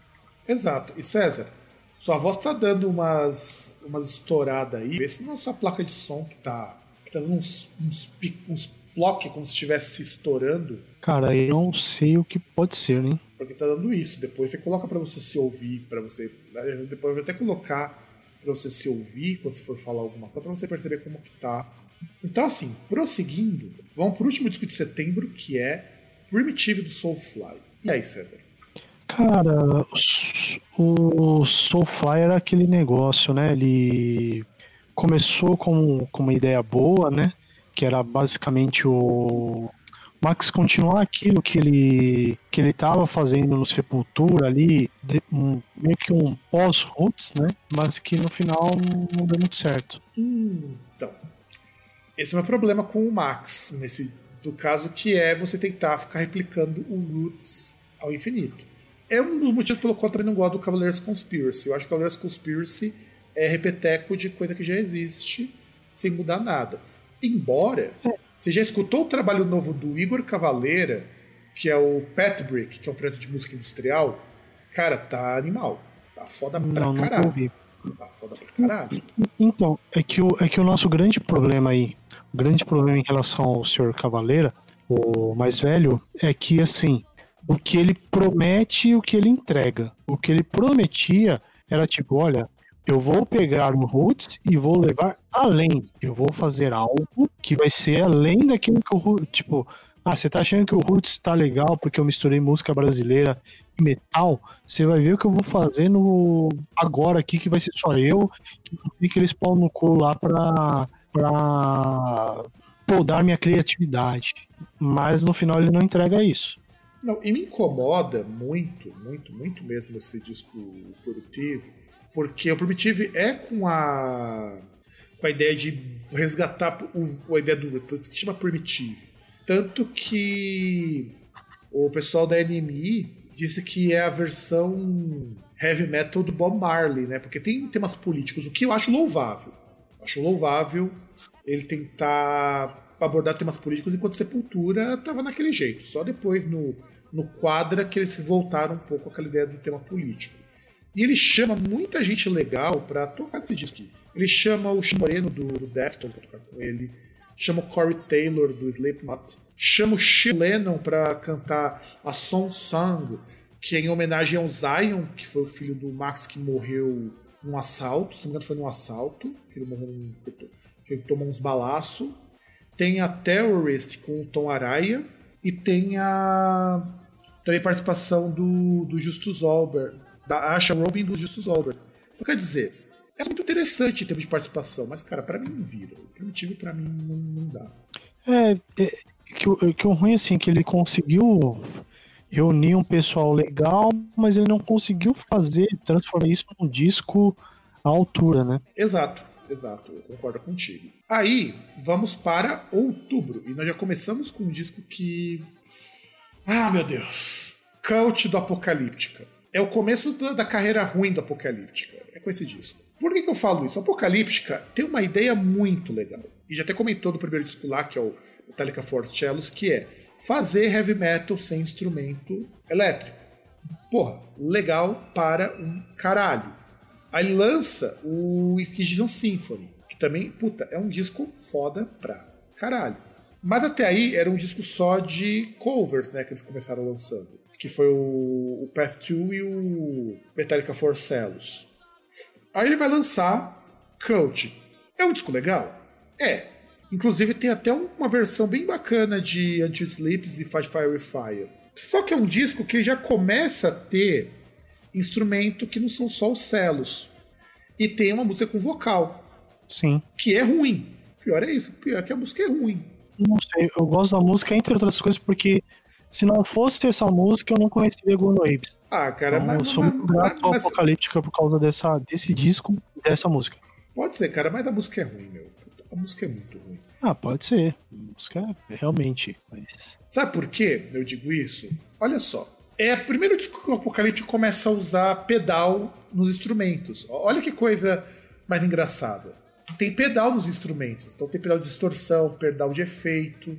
Só que no cello fica igualzinho, você tá tocando uma guitarra, cara. Então, cadê o diferencial da banda aí? A banda perdeu o diferencial. Quando a banda tocava só os violoncelos, ou até seria muito, muito a favor de, aos poucos, as, a banda ir colocando outros instrumentos de música erudita. Colocar o tambor, colocar sopro. Pô, ia ficar muito legal isso. Porque seria a primeira banda de heavy metal sem instrumento de heavy metal. Mas a partir do Cult e dos discos posteriores, o Apocalyptic é mais uma banda de heavy metal. Inclusive, nos discos posteriores você tem Tom Araya tocando bateria. Não, você tem o Dave Lombardo. Dave Lombardo, desculpa, Dave Lombardo tocando bateria. Você tem participação de outros vocalistas, aí vira uma banda de heavy metal e.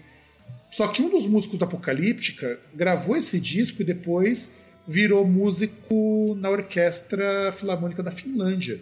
E aí o cara teve que sair da banda depois que gravou esse disco, porque não dava mais para conciliar as duas carreiras. E é para você ver como tocar na Apocalíptica não deve dar tanto dinheiro quanto você tocar na, numa, na orquestra da sua, do seu próprio país. Então, mas aí você vê que por isso que o cara se vê obrigado, os caras se veem obrigados a mudar o som. Sim. Porque senão não ia dar pra pagar os boletos. Aí vamos chegar no que eu considero talvez um dos maiores lançamentos desse ano, ainda em outubro, que é o Hybrid Theory do Linkin Park, que é o primeiro disco dos caras. Porra, meu, eles já conseguiram emplacar um disco de sucesso, não fazendo pop. Olha que coisa mais, mais interessante. O Linkin Park, ele conseguiu algo que muita banda de rock e de metal não estava conseguindo. Já até comentou, o Iron Maiden fez um som mais pop, o Scorpions teve que fazer um som com orquestra que, apesar de ser um disco muito bom, é um disco mais palatável. E aí o Linkin Park lança Hybrid Theory, que eu considero ele, junto com outros que a gente vai falar depois, como a síntese do que foi o New Metal nos anos 2000, que é hip hop, música eletrônica e metal alternativo. E o que, você acha desse disco, César? Cara, Linkin Park é aquele negócio, como eu já falei, nós já falamos, a gente reconhece esses méritos. É uma banda que eu não gosto, então, mas a gente reconhece todos esses pontos, essas coisas, essas qualidades que essa questão aí deles juntarem ali é, coisas que não tinham a ver com, com rock, com metal, coisas que até, por exemplo, cinco anos antes seria ponto, sei lá, dos caras serem execrados em qualquer lugar, tomar uma porrada tanto da comunidade do rap quanto do, de música eletrônica, tanto com a de metal e ficarem basicamente no ostracismo, né? Mas é um artista que é uma banda que eu não, não ouço, que eu não gosto. Então não posso falar muito em relação à, à banda em si, tirando essa parte da gente pensar no, nos elementos que eles misturavam, que realmente era um negócio que era uma coisa interessante. Né? E aí, vamos dar prosseguimento, já que o César é um cara que ainda continua como odiador de, de coisas dos anos 2000. Não, não tenho nada contra. Eu, eu reconheço a, a, as qualidades. É que, cara, tem coisa que você gosta e tem coisa que você não gosta. Da mesma forma que eu falo que você é livre para gostar de coisa ruim. Não tem problema nenhum. Você sabendo que é coisa ruim, você não querendo convencer os outros de que aquilo é uma coisa boa, você pode gostar à vontade, não há crime nenhum nisso. Então, tivemos também, junto com o disco do, é, do, do Linkin, Park, Linkin Park, um dos grandes lançamentos também do Radiohead, que é o Kirei, que, aliás, eu acho o Radiohead uma coisa interessante porque é o que a gente estava falando de você conseguir lançar alguma coisa no mainstream que fuja do mainstream. Para mim, só, só um grupo assim muito seleto de artistas que conseguem atingir o mainstream tacando foda-se pro mainstream. O primeiro é o Trent Reznor, do da Nails, que pode lançar o que for que vende e que faz estardalhaço. Outro cara que faz muito isso é o Radiohead, porque o Radiohead lança discos que, se não fosse o Radiohead, ninguém compraria. Onde você tem o OK Computer, que é um baita de um disco, e o Kirei, que continua essas ondas meio experimentais. Inclusive com uma música que eu particularmente gosto muito, que é How to Disappear Completely. E eu acho que é o último disco legal deles. Depois os discos ficaram bem meia boca. Porque aí virou banda que o pessoal, que o pessoal acha que é similar ao Coldplay. E todos nós sabemos que o Coldplay é um Radiohead de soja. Não, Coldplay é um Los Hermanos com vidro elétrico e freio a disco nas quatro rodas. Ah, verdade, verdade. Verdade. E que ainda você ganha de brinde é, gasolina ultra premium. É, coisa é assim, coisa é assim. E Kirei, eu acho que é um disco foda porque quando a gente vai ter nos anos 2000, que nós já comentamos, que vai ter muito pop, muito new metal, bandas fazendo mais do mesmo para poder se manter relevantes, o Radiohead consegue lançar um disco que não é nada disso e que funciona. Assim como também o Radiohead tinha feito isso com o OK Computer, que lança numa época que você tinha o Europop como referência, então eu acho que eles são bem felizes nisso. E aí Green Day com Warning. Eu não sei se é impressão minha, mas é o começo do Green Day fazendo aquele som bem popzinho, fugindo muito daquela raiz mais hardcore melódica que eles tinham no Nuke. O que você acha desse disco? É, cara, parece que eles estavam meio cansados, né? Em Warning, sei lá. Eles falaram assim de vez, ah, vamos vender, aí pronto, acabou. Porque depois você vai chegar no American Idiot, né? Depois no, no disco seguinte, que é mais pop ainda, que aí na verdade eles já estão até próximos do emo. Não que é, mas acho... pelo menos assim, em relação ao American Idiot, pelo menos tem a questão da. Entre aspas, ali da crítica, né? É, pelo menos isso. É, mas embora. O Warning nem isso tem. É verdade, não. O American Idiot, ele é um bom disco considerando que não é mais um disco de punk. Pô, o cara tem música de 8 minutos, já não é um disco de punk. Mas eu acho o Warning um disco muito. Como a gente diz em alguns grupos, um disco meio de rock sapatênis. É, tipo. Porque, porque não dá não, cara, não dá. O Warning não dá não. Não tem nenhuma música que eu consiga me lembrar de música boa do Warning, que eu acho assim lamentável, porque eu nunca tenho muita música legal. Mesmo o American Idiot ou Idiot, como você preferir pronunciar, tem músicas memoráveis e o Warning não tem nenhuma. Mas eu lembro que muito amigo meu que curtia punk conheceu o Green Day nesse disco, nessa época. Sim. É que aí, por exemplo, música que não que ela seja memorável, mas que dá pra gente lembrar porque tocou pra caramba, que foi single, foi Minority. É, sim, tem Minority, que tocou muito na MTV em 89 aqui em São Paulo. Sim. E aí... Vocês... Além de Warning, né? É, da própria Warning. Aí você tem o Black Mar Music do Placebo, que Placebo é, é, aquela banda que eu já falei para em outros programas, que é a banda que eu mais odeio pela repetição que a MTV fez de Pure Morning. Eu lembro que Placebo era a banda do, que tocava no lado B, e depois que começaram a tocar Placebo fora do lado B, aquilo começou a soar muito chato.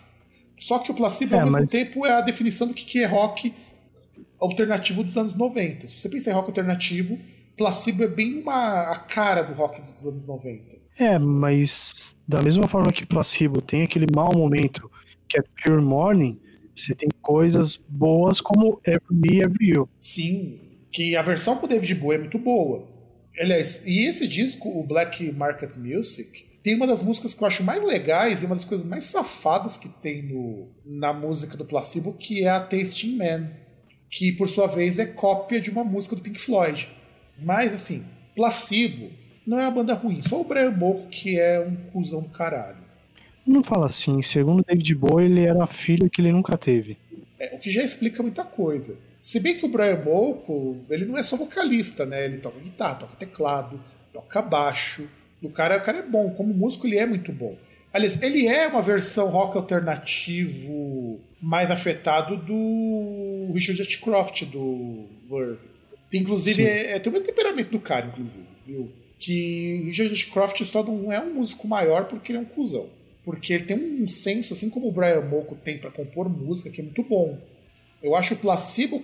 E o Placebo é engraçado porque é um som que vende, mas não é metal, não é pop rock, não é aqueles pop nojento e vende. O Brian Molko, inclusive, não tem nem aquele visual que não seja aquela coisa andrógena, aquela coisa meio mamãe, quero dar o, o, o bitoco, mas de boa. Inclusive, o bom.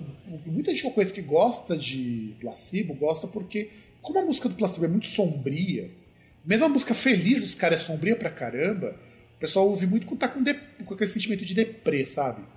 Não, eu nem nesse ponto, porque senão eu ia me matar, com certeza. Porque ia me matar para parar de ouvir essa música. É, provavelmente, provavelmente. Mas Black Martin Music não é um álbum ruim, não. Tem uma música muito legal, Special K é uma música legal também, que fala sobre drogas. Aliás, muita música do Placebo fala sobre drogas, né? Então...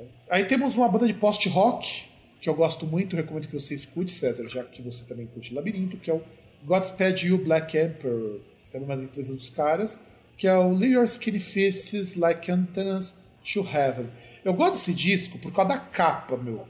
O que já rolou de paródia com essa capa, dá uma olhadinha na capa do disco, cara. Vai dizer que você já não viu essa imagem em algum meme, em algum lugar na internet. Não então, tô lembrando. Muito meme aparece a capa do Lift Your Skinny Face Like Antennas to Heaven. Inclusive, é um disco muito bem cotado no site de música. Para quem não conhece Black. Uh... E o pior é que eu sempre erro o nome dessa banda quando eu vou lembrar assim de cabeça o Godspeed e o Black Emperor. Primeiro porque é um nome que não faz o menor sentido. E o que eu acho legal da banda é que assim, ele esse disco, ele é um post-rock, ou seja, ele é instrumental. E as músicas parece que elas não terminam, porque elas são feitas para serem tocadas juntas. Então imagina uma música com aquele teor mais cinematográfico, uma coisa meio Pink Floyd, em que as músicas elas são feitas para serem tocadas continuamente. Inclusive a BBC em 2020 pegou a lista de discos duplos, porque foi lançada uma versão dupla desse disco, dizendo que são discos que o público precisou ouvir. Então eu acho que não é pouca bosta não esse disco do Godspeed. E até porque outubro, como outubro é o mês de lançamento, tínhamos também outro, que eu acredito que você deva curtir. Renegade do Hammerfall. Você curte, curte o Hammerfall? Cara, não conheço o Hammerfall, cara, não curto. O, o, o que eu curto de Hammerfall é uma cover de Twisted Sister. Ponto. Pra mim, o único disco bom do Hammerfall é esse, Renegade. Porque todos os outros parece que é uma versão menos musculosa do Manowar. Ah, mas menos musculoso é um elogio ou é uma crítica? Entenda como quiser. Porque vale pros dois. Aliás, eu acho que talvez eu conheço Hammerfall pelas covers que eles fizeram. Por exemplo, se eu não me engano, acho que eu conheço essa cover de Breaking the Law, que não é muito inspirada. Então, saiu um tributo ao Judas Priest, um dos tributos. Sim. Porque esses aí que, são que é bônus na versão brasileira do disco. Do, Sim. Todos esses covers. Como cover de Rainbow também, que não é lá muito, não é muito bom. Agora, o cover de Iron Out é legal. Por que parece que o cover de Iron Out é legal? Mas assim, é Power Metal. Se, se você conhece uma banda de Power Metal, você conhece todas. É, que a versão que eu acho legal é de We're Gonna Make It, do Twisted Sister. Que por sinal eles fizeram um disco só de covers, e aí eles pegaram, acho que as versões que eles fizeram, né, ao longo dos tempos, juntaram tudo num disco só, e tinha essa música aí que, por sinal, é, para mim é melhor do que a versão original. Olha a heresia aí, olha a heresia.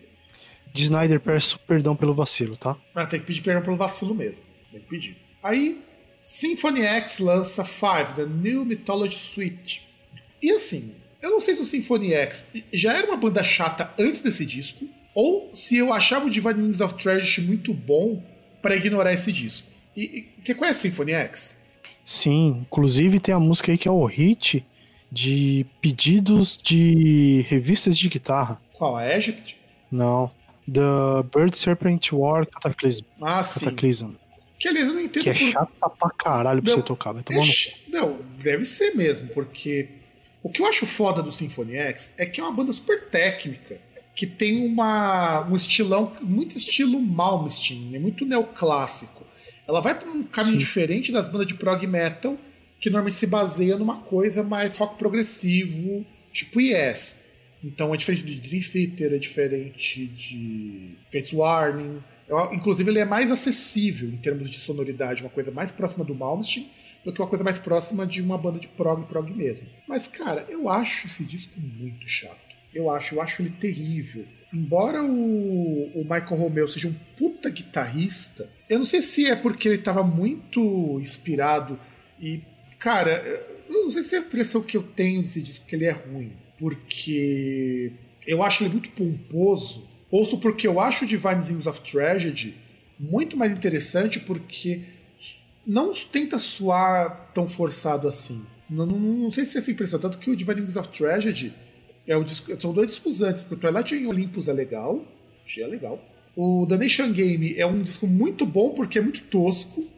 É sério, você escuta, você escuta o The Nation Game depois, é, é um disco meio tosco até. E depois de todo o resto, eu acho que você achei muito, achei muito chato, embora eu não tenha escutado o, o Iconoclast e o Underworld, mas já no Paradise Lost já achei que tava bem, bem bosta.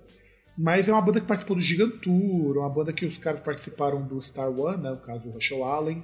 E o que, que, você acha, além, dessa, além desse, dessa música que você acha ela chata? O que mais você acha desse disco?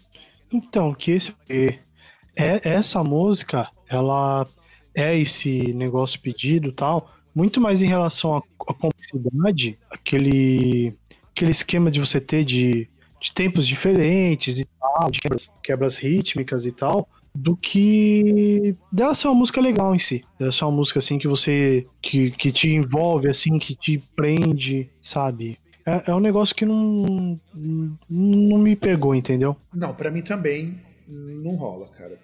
E vamos falar agora, esse disco é polêmico.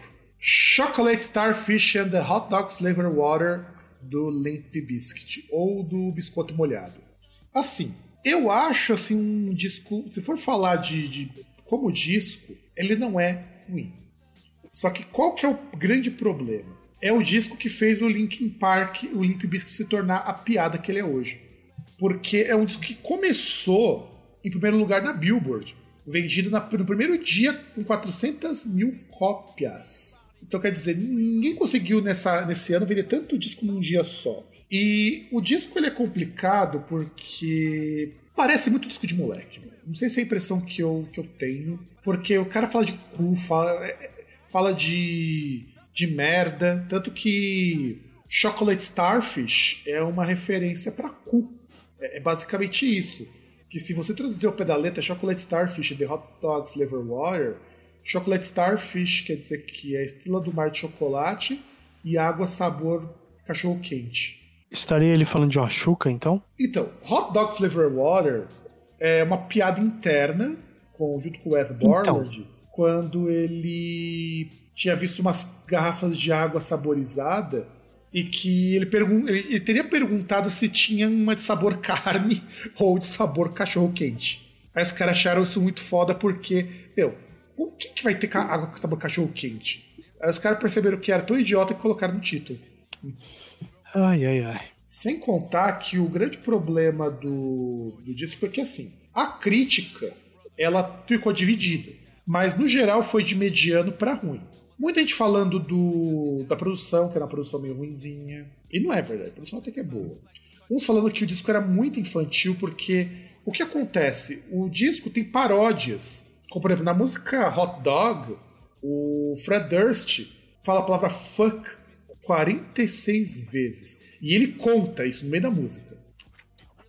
Tanto, tanto e... que ele disse: se eu disser fuck mais duas vezes, então serem, serão 46 fucks nessa rima do caralho. Cara, e, e é engraçado, assim, é curioso porque, tipo, é um disco que os caras, teoricamente, assim, eles parece que investiram bastante a ponto de fazer uma cover do The Who e, tipo, os caras convidarem é, nomes como o rapper o Exhibit, GMX, Method Man, Redman. Method Man, cara, é um puta de um nome.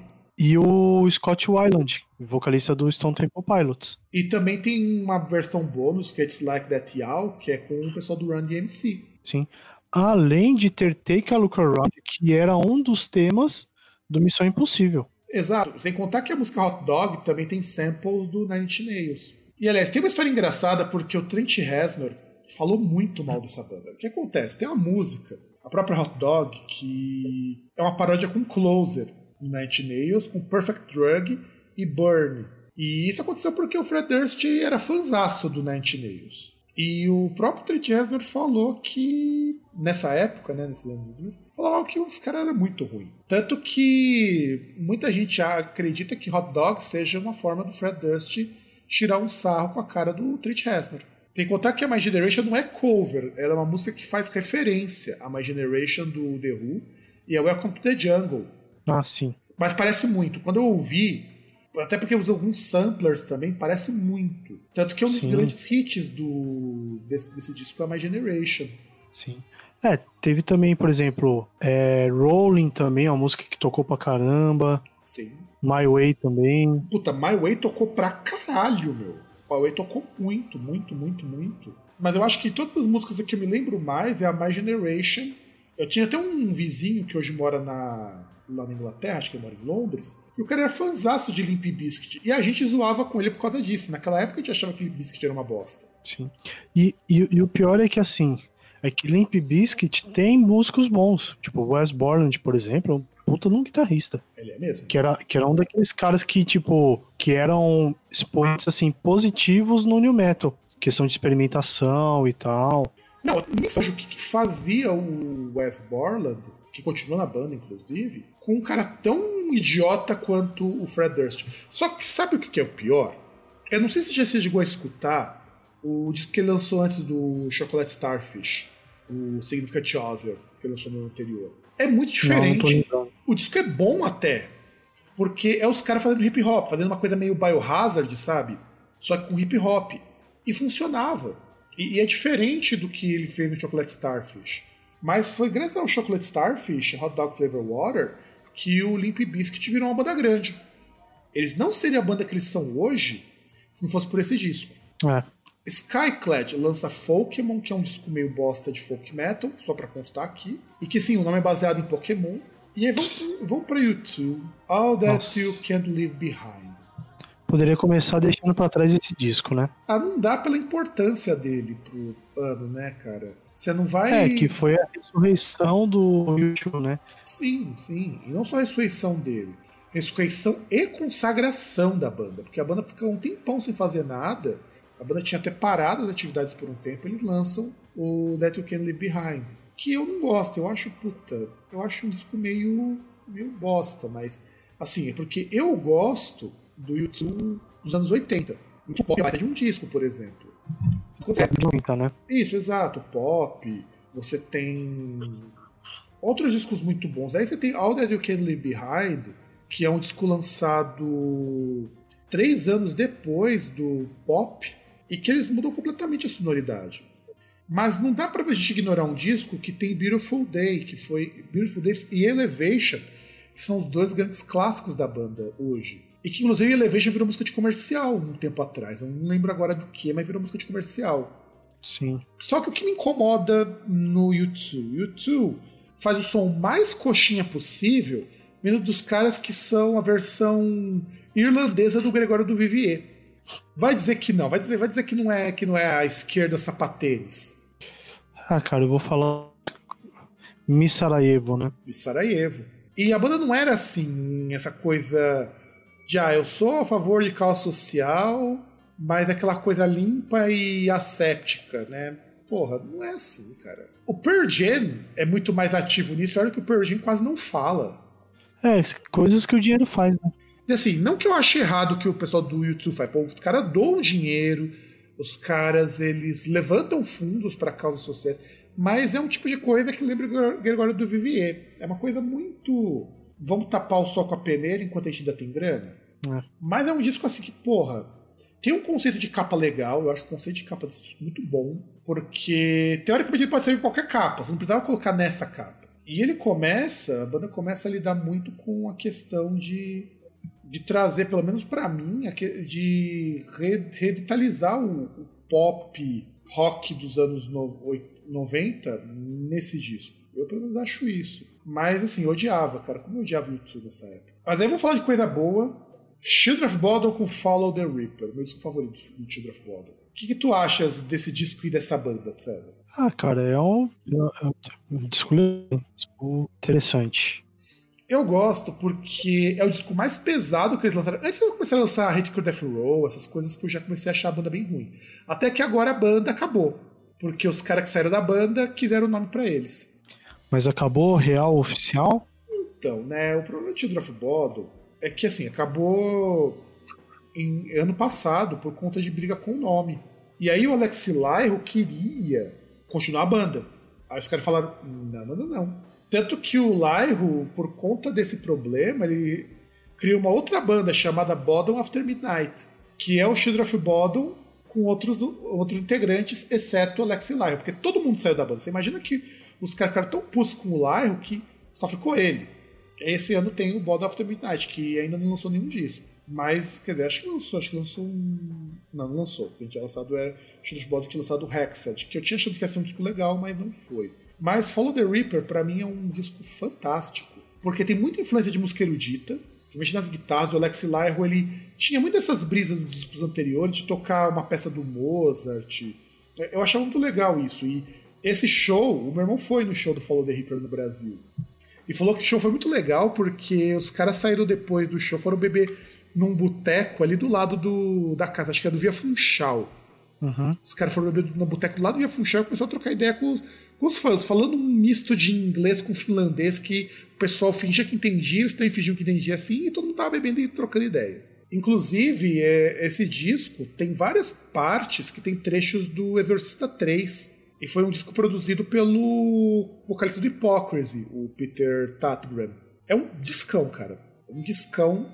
Antes de a gente ter o rótulo Melodic Death Metal, como a gente tem hoje, o Children of Bodom fez um disco que pode ser chamado assim, e depois chamam de Extreme Power Metal. Por quê? Porque é muito melódico para ser death.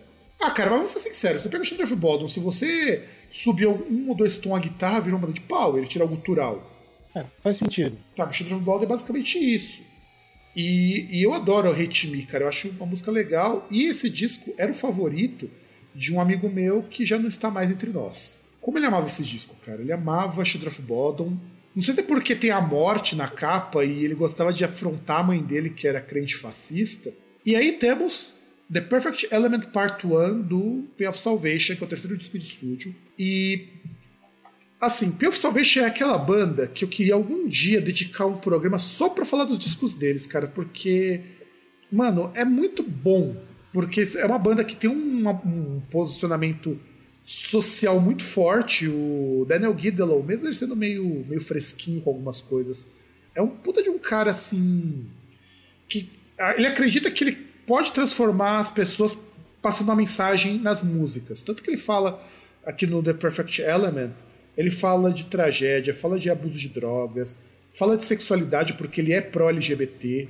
Ele fala sobre problemas relacionados à depressão, temas que não são comuns no prog metal. Você já escutou o Perfect Element? Embora esse aqui não seja meu favorito, eu gosto mais do Remedy Lane, que começa pelo final. A música começa com uma música que seria uma música de final. Você já escutou o Perfect Element ou alguma coisa do Pure Salvation? Não, não, não escutei. Eu, eu, eu entro naquele que não, não escutou esses discos. É, é uma pena, cara, porque, porra, é muito bom o Path Salvation. E o Daniel Gidelow, ele também é aquele cara que tá muito foda-se pra gravadora. Chegou um disco do Path Salvation que ele resolveu gravar uma dance music. E ele falou, ok, vou gravar dance music. Metaleiro vai gostar? Não. O gravador vai gostar? Não, mas foda-se. E aí tem que ter muita coragem para poder fazer essas coisas. Vamos para novembro, já tá quase acabando, gente. O melhor, por incrível que pareça, está no final. Evanescence lança o primeiro disco, Origin, que não consegue grande repercussão. Que também o Origin é quase uma demo do Evanescence. Aí vamos pegar Rick Martin com Sound Loaded, que é o sexto álbum da carreira do Rick Martin e é o primeiro, acho que é o segundo álbum dele, primeiro ou segundo álbum dele, com a maior parte das músicas em inglês. E ele e era uma, já é uma época que o Rick Martin começa a fazer muito sucesso fora dos países de língua latina, no caso de língua espanhola. Tanto que ele tem uma música que é a Nobody Wants to Be Lonely, que tem uma versão muito bacana com a Christina Aguilera. Tanto que essa, essa versão de Nobody Wants to Be Lonely, que só tem no single, só tem no clipe e não tem no disco. Por quê? Não sei. É, sem contar essas shibangs que tocou mais que. Que o cara do carro do ovo, né? Né? É, eu não consegui pegar uma referência, cara, mas nossa. Só de você ver o nome da música já vem assim à mente o, o single. Ainda mais você vendo essa, essa capa, essa foto super máscula dele, né? É engraçado que nessa foto ele tá muito diferente do quando ele vai gravar o clipe de Shibangs. Shibangs ele tá com uma cara muito mais de homem adulto do que que ele parece uma versão sem maquiagem do Pablo do Qual é a Música. É. é, ele parece tipo um. aquele maluco loiro do Backstreet Boys, só que com 30 anos de idade. Exato. E, e o cara com 30 anos não ficou tão elegante quanto ele. Já aviso isso. O Nick. É Nick alguma coisa o nome do cara. E já que falamos de pop, vamos falar de Spice Girls, o último álbum delas, o Forever. Cara, eu não sei se era eu que era muito chato, mas eu sempre achei Spice Girls uma banda superestimada para um caralho. Ou no caso, como mulher para uma buceta. E não é questão de machismo, não, gente. Ela só tinha música que falava de coisas de adolescente. Só que elas estavam muito longe de serem adolescentes. Pô, Então, mas você pega, você pega, personas, né? você pega a Vitória, que na época nem era casada com o Beckham. Pô, ela já era uma senhora nessa época. Não, a, a Jerry, caramba, que era. Nem sei se ela tava nesse disco, que, poxa, ela era a mais velha de todas. Pois é, e a Jerry Halliwell, que inclusive depois que a banda acabou, teve um disco de rock muito bom, depois que lançou sua pop nojento. E assim, e é o primeiro disco sem a, sem a Jerry Halliwell, né? É o primeiro disco sem ela. Tanto que ela não tá nem na foto do Forever. E ela só volta quando eles lançam, quando elas lançam o Greatest Hits em 2000 em 2007, que seria tipo a primeira turnê de volta delas. E assim, cara, como eu odiava a música Goodbye. Mano, Olha isso, que foi justamente pra, pra saída delas, né? Pra, pra saída da Jerry, né? Sim, porque a Jerry saiu pra fazer carreira solo. Quando a Jerry Halliwell saiu da banda, ela até mudou o visual. Você lembra quando ela lançou aquele clipe de Going Down? Sim. Mas Going Down não lembro outro. Caramba, outra música, não lembro qual que era. Que ela tinha aquele visual rock. Cara, era foda. E assim, é, a Jerry Halliwell, e depois a Jerry Halliwell começou a só fazer música pop. Todas elas tentaram uma carreira solo aqui e ali. Eu acho que só a Vitória talvez que não tenha tentado uma carreira solo. Ah, não, eu tô confundindo, não é a Jerry Halliwell que tinha feito o álbum de rock, era a Melanie C. É. A Não, Mel- Jerry ela fez um disco de pop, inclusive tinha aquela música Look at Me. Que sabe que é uma tentativa de soar como uma Britney Spears, a Look at Me. Mas eu gostava do ritmo da Sim. música Look at Me. Eu acho que era uma música muito bem feita. Inclusive porque, assim, engraçado quando você pega as Spice Girls, elas juntas, não sei se é a forma como elas foram concebidas, mas você não, você não consegue destacar ninguém. Elas solo, você consegue ver que elas têm voz, elas têm uma, uma coisa a mais que não tinha na carreira em conjunto. Você pega mesmo a própria Jerry Halliwell, ela tem uma voz muito mais presente do que as músicas Spice Girls permitiam. É que a tentativa era muito a questão de fazer um conjunto, né? Não era nada assim. Tinham as personas, mas nada assim que destoasse. Não sei se uma questão aí de equilíbrio de egos, né? É, e também porque assim, esse é um disco que recebeu muita crítica negativa, a maior parte das críticas foi negativa. O Metacritic deu 40, está em 45 de 100, quer dizer, to- porque todas as, é, vamos dizer assim, todas as críticas musicais, a maioria foi para negativo, então 45 é maioria desfavorável. E o problema é que o disco tem boas ideias, mas o que acontece? O pop feminino daquele modelo dela já estava no fim. É só você ver que o All Saints tinha acabado, que seria, digamos assim, o grande, o grande precursora dessa coisa de, de girl band. E que ninguém lembra. Todo mundo lembra de Spice Girl, mas ninguém lembra de All Saints, que tinha até mais coisas interessantes na música, incluindo lá o cover do Under the Bridge do Red Hot Chili Peppers, que ficou tão bom quanto o original.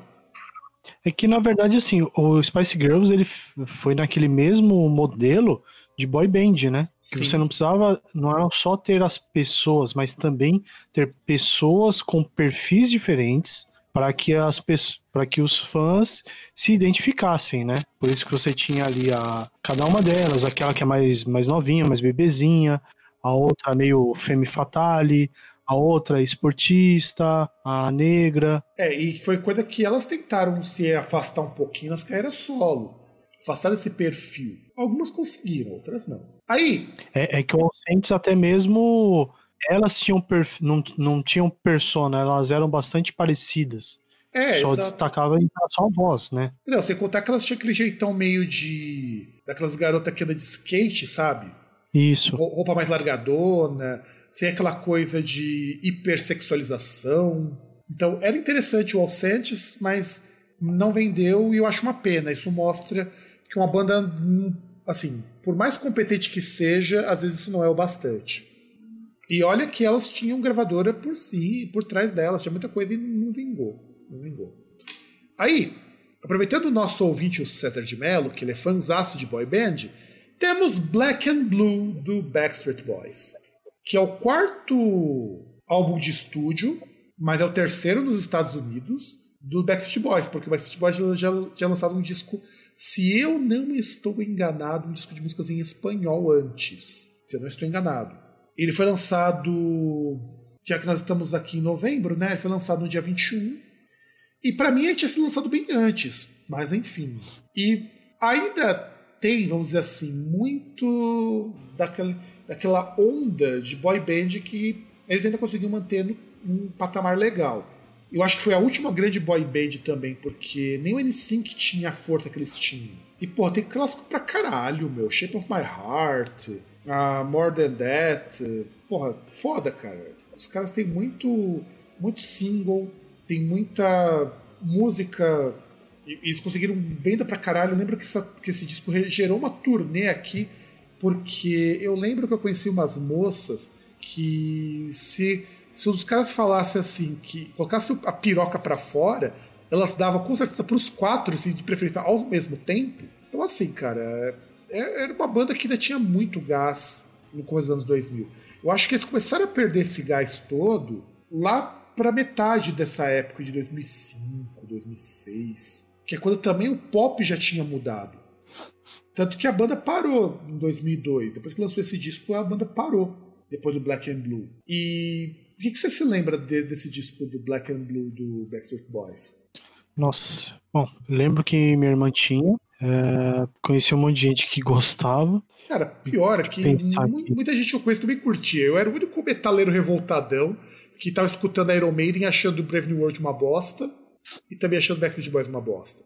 Então, mas o pior é que assim, se olhando aqui na playlist, já você já via que tipo eles já estavam perdendo fôlego. Não tem nenhuma canção aqui que você lembra que tocou bastante igual as outras, entendeu? Já era uma banda perdendo fôlego. Sim, porque não tinha lá uma que nem Everybody, que é a, que era uma puta de uma música dos anos 90 Inclusive, eu acho que é a música mais interessante deles porque é, ela soa muito como pop dos anos 90, mas não soa igual às outras músicas deles. Uhum. É, tanto que Shape of My Heart é uma baladinha, né, cara? E para variar, é uma banda falando de amor, como toda boy band.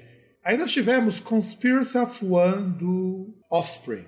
E eu confesso que é, é um disco que, embora seja algo que, comparado com o que o Offspring fazia antes, que era uma coisa mais próxima do hardcore, é um disco que eu acho divertido. Pô, meu, Original Prankster, cara, é uma música muito legal. É, que aí você dá uma olhada, mal comparando, você vê que até essa, essas bandas que faziam esse som similar nessa época começaram a perder um pouco ali. Não sei se é perder o gás, a mesma coisa que a mesma coisa que aconteceu com Green Day, por exemplo, não é um disco que repetiu a mesma mesma fórmula lá dos outros, ou que teve músicas tão relevantes quanto os outros discos, mas você tem coisas ali como Original Prankster, que tocou pra caramba por conta do, do videoclipe, né? Inclusive, né? O videoclipe tocou pra caramba. Tinha Want You Bad, que é uma música mais ou menos assim, mas que é, que é assim, uma das mais memoráveis para mim. Essa Million Miles Away também. Então, é um disco bom, eu acho um disco divertido. É que assim, eu não sei se é porque eles pegaram muito o embalo da Pretty Fly for a White Guy do disco anterior, né? Que também é uma baita de uma música, e resolveram seguir nessa mesma linha, mas eles perderam, perderam muito do, do hardcore que eles tinham no começo da carreira para um disco de literalmente pop punk. O que eu, nessa época, acho que era bem ok. Porque depois de 2003 eles lançaram Splinter. E puta que pariu, que disco merda, meu. Né. Eu já acho que assim, tudo bem que eles entraram naquela onda de fazer música pro povo que gostava de jogar Tony Hawk Pro Skater. Então eu acho que isso justifica. Porque também temos que lembrar que no começo dos anos 2000 surgiu o que agora teve remake, e se não tivesse tão caro, eu até compraria, de Tony Hawk Pro Skater, que pega o jogo 1 e 2 num jogo só. Com gráfico melhorado, é, com jogabilidade melhorada. Que, que, não é um, um simples remaster e tal, né? Que até por conta de diferenças eles tiveram que refazer o jogo. Sim, cara. Teoricamente. Tiveram que refazer o jogo do zero, meu, porque eu li sobre isso daí no Tony Hawk Pro Skater 1 e 2. A ideia era, vamos, vamos voltar os jogos. Só que quando eles viram que estava tudo muito datado, e eu acho que esse é o grande problema dos jogos de PlayStation 1, exceto aqueles que são estilo cartunesco, qualquer jogo de PlayStation 1 hoje soa ridículo. É, mas também porque, né, você tem. As capacidades que você tem aí são. Ah, mas não é. Mas assim, o que acontece é que todo jogo que tenta simular esse 3D, ele já é um jogo datado desde o seu lançamento. Ele não é que nem, por exemplo, você vai pegar um Alex Kidd Miracle World, você vai pegar um Sonic the Hedgehog ou um Super Mario. são jogos que você consegue jogar em qualquer época. O controle que talvez não ajude muito, mas são jogos que o gráfico não envelhece. Agora, jogo 3D é foda, cara. Assim, é muito... Então, justamente isso que eu tô falando. É, é ridículo, por exemplo, Vamos pegar aí, vamos pegar um princípio do 3D, por exemplo, um Alone in the Dark, primeiro. Porra, você olhar aquilo e falar, porra, isso aqui é jogo 3D, vai tomar no cu. Inclusive, sinto saudade da série Alone in the Dark, cara. Era umas. Acho que chegaram a fazer um remake no, no começo de 2010, mas pena que não virou. Era uma série que eu adorava. Alone in the Dark, Out of This World, que é um jogo que merecia um remake. Por... Uma hora vai surgir, porque o pessoal tá tudo muito louco Sim. de fazer remake. Mas. Então, mas, mas, aí é que tá. A partir do momento que você vê um negócio assim, você fala, mano, por que, que eu não vou fazer um jogo? Tá, tudo bem, eu tento fazer um jogo que talvez, sei lá, ele tem elementos do jogo clássico, até para aqueles jogadores ali, para você pegar a parte. É, a, aquela compra afetiva, sabe? Da pessoa que jogou quando era pequena e que agora tem a chance de jogar, continua jogando e pode jogar num, num console aí de última geração. Mas assim, não faria sentido você simplesmente fazer o jogo tipo, você só portar para a plataforma mais nova. Faz muito mais sentido você chegar e falar, olha, Tony Hawk, se fosse lançado hoje, ele teria que ser assim. Exato, porque assim, todos os elementos estão lá, só que Sim. na linguagem que faz sentido para a capacidade de hoje. Então é isso Sim, que vocês... porque aquele negócio, você pode ter os visuais ali da, da época, você tem a, a trilha sonora, muita coisa da época, só que não dá pra você ter os mesmos gráficos, não dá pra você ter a mesma física. Porra, é um bagulho que avançou era uma, bastante, Era uma física bem louca do Tony Hawk, né, cara? Era uma física. Meus amigos que andavam de skate falavam que se fosse fazer aquilo que você pode fazer no jogo, eles iam terminar quebrado no mesmo dia, porque aquilo nem profissional faz. Que era a graça do jogo. Todo mundo que jogava aquilo sabia que ele era exagerado de propósito. Ah, então, mas, mas ainda assim, não, mas eu digo a questão da física, eu tô falando da física do, do, do, do jogo em si. Por exemplo, Hoje você tem jogos que ele tem uma física muito mais apurada, sabe? Às vezes pode até ter uma coisa impossível da pessoa fazer, mas por exemplo, não é uma coisa que não vai ter uma coisa assim é, irreal, por exemplo, uma partícula, alguma coisa que caia e tem um comportamento impossível. Verdade, Você verdade. pode ter, por exemplo, um cara que vai fazer uma manobra ali, que é uma manobra impossível, mas beleza. Mas, tipo, ele vai ter um comportamento que, se aquela manobra fosse possível na vida real, seria o mesmo comportamento, ou muito, muito próximo. Não, sim, eu concordo, eu concordo. É isso que eu falo a questão da física, entendeu? E pensar que todos esses caras que era topper, né, do skate, tá tudo com quase 50 anos. Bob Burnquist, o Tony Hawk, hum, todos os outros. Inclusive, tem até um tweet do, do Tony Hawk que o cara já tá tiozão, inclusive. Você já viu foto recente do Tony Hawk? O cara tá tiozão mesmo, tiozão mesmo. E aí os caras chegavam mas... na. Os caras chegavam pra ele assim, quando ele ia comprar alguma coisa, falavam, ah, você parece Tony Hawk. Aí ele respondia, ah, obrigado. E os caras percebiam que era ele. Ele ah, mas faz parte, né? É questão de você ter a visão do, do que o cara era, né? Não do que o cara se tornou, né? Você não, sim, essa... o, próprio, o próprio Tony Hawk tira sal com isso. Ele, ele não tem esse estrelismo, sabe? Que é o que faz também. Uma, ele e o Bob Burnquist nunca tiveram esse estrelismo que muito atleta tem. O que mostra por que eles são grandes no esporte deles, porque os caras sabem sabe se portar não só dentro da modalidade, né? Não, e, e eles ainda, é muito positivo, não sei se foi essa a visão, que eles tiveram essa noção que, por exemplo, você chega numa época do do skate deixar de ser simplesmente lazer para virar esporte. Não, e deixar de ser coisa de marginal. E deixar de ser coisa de marginal. Porque eu lembro quando eu era mais novo que eu dava de skate e não prestava. Sim. Não, então, ah, você, você, chega num ponto que você, você tira.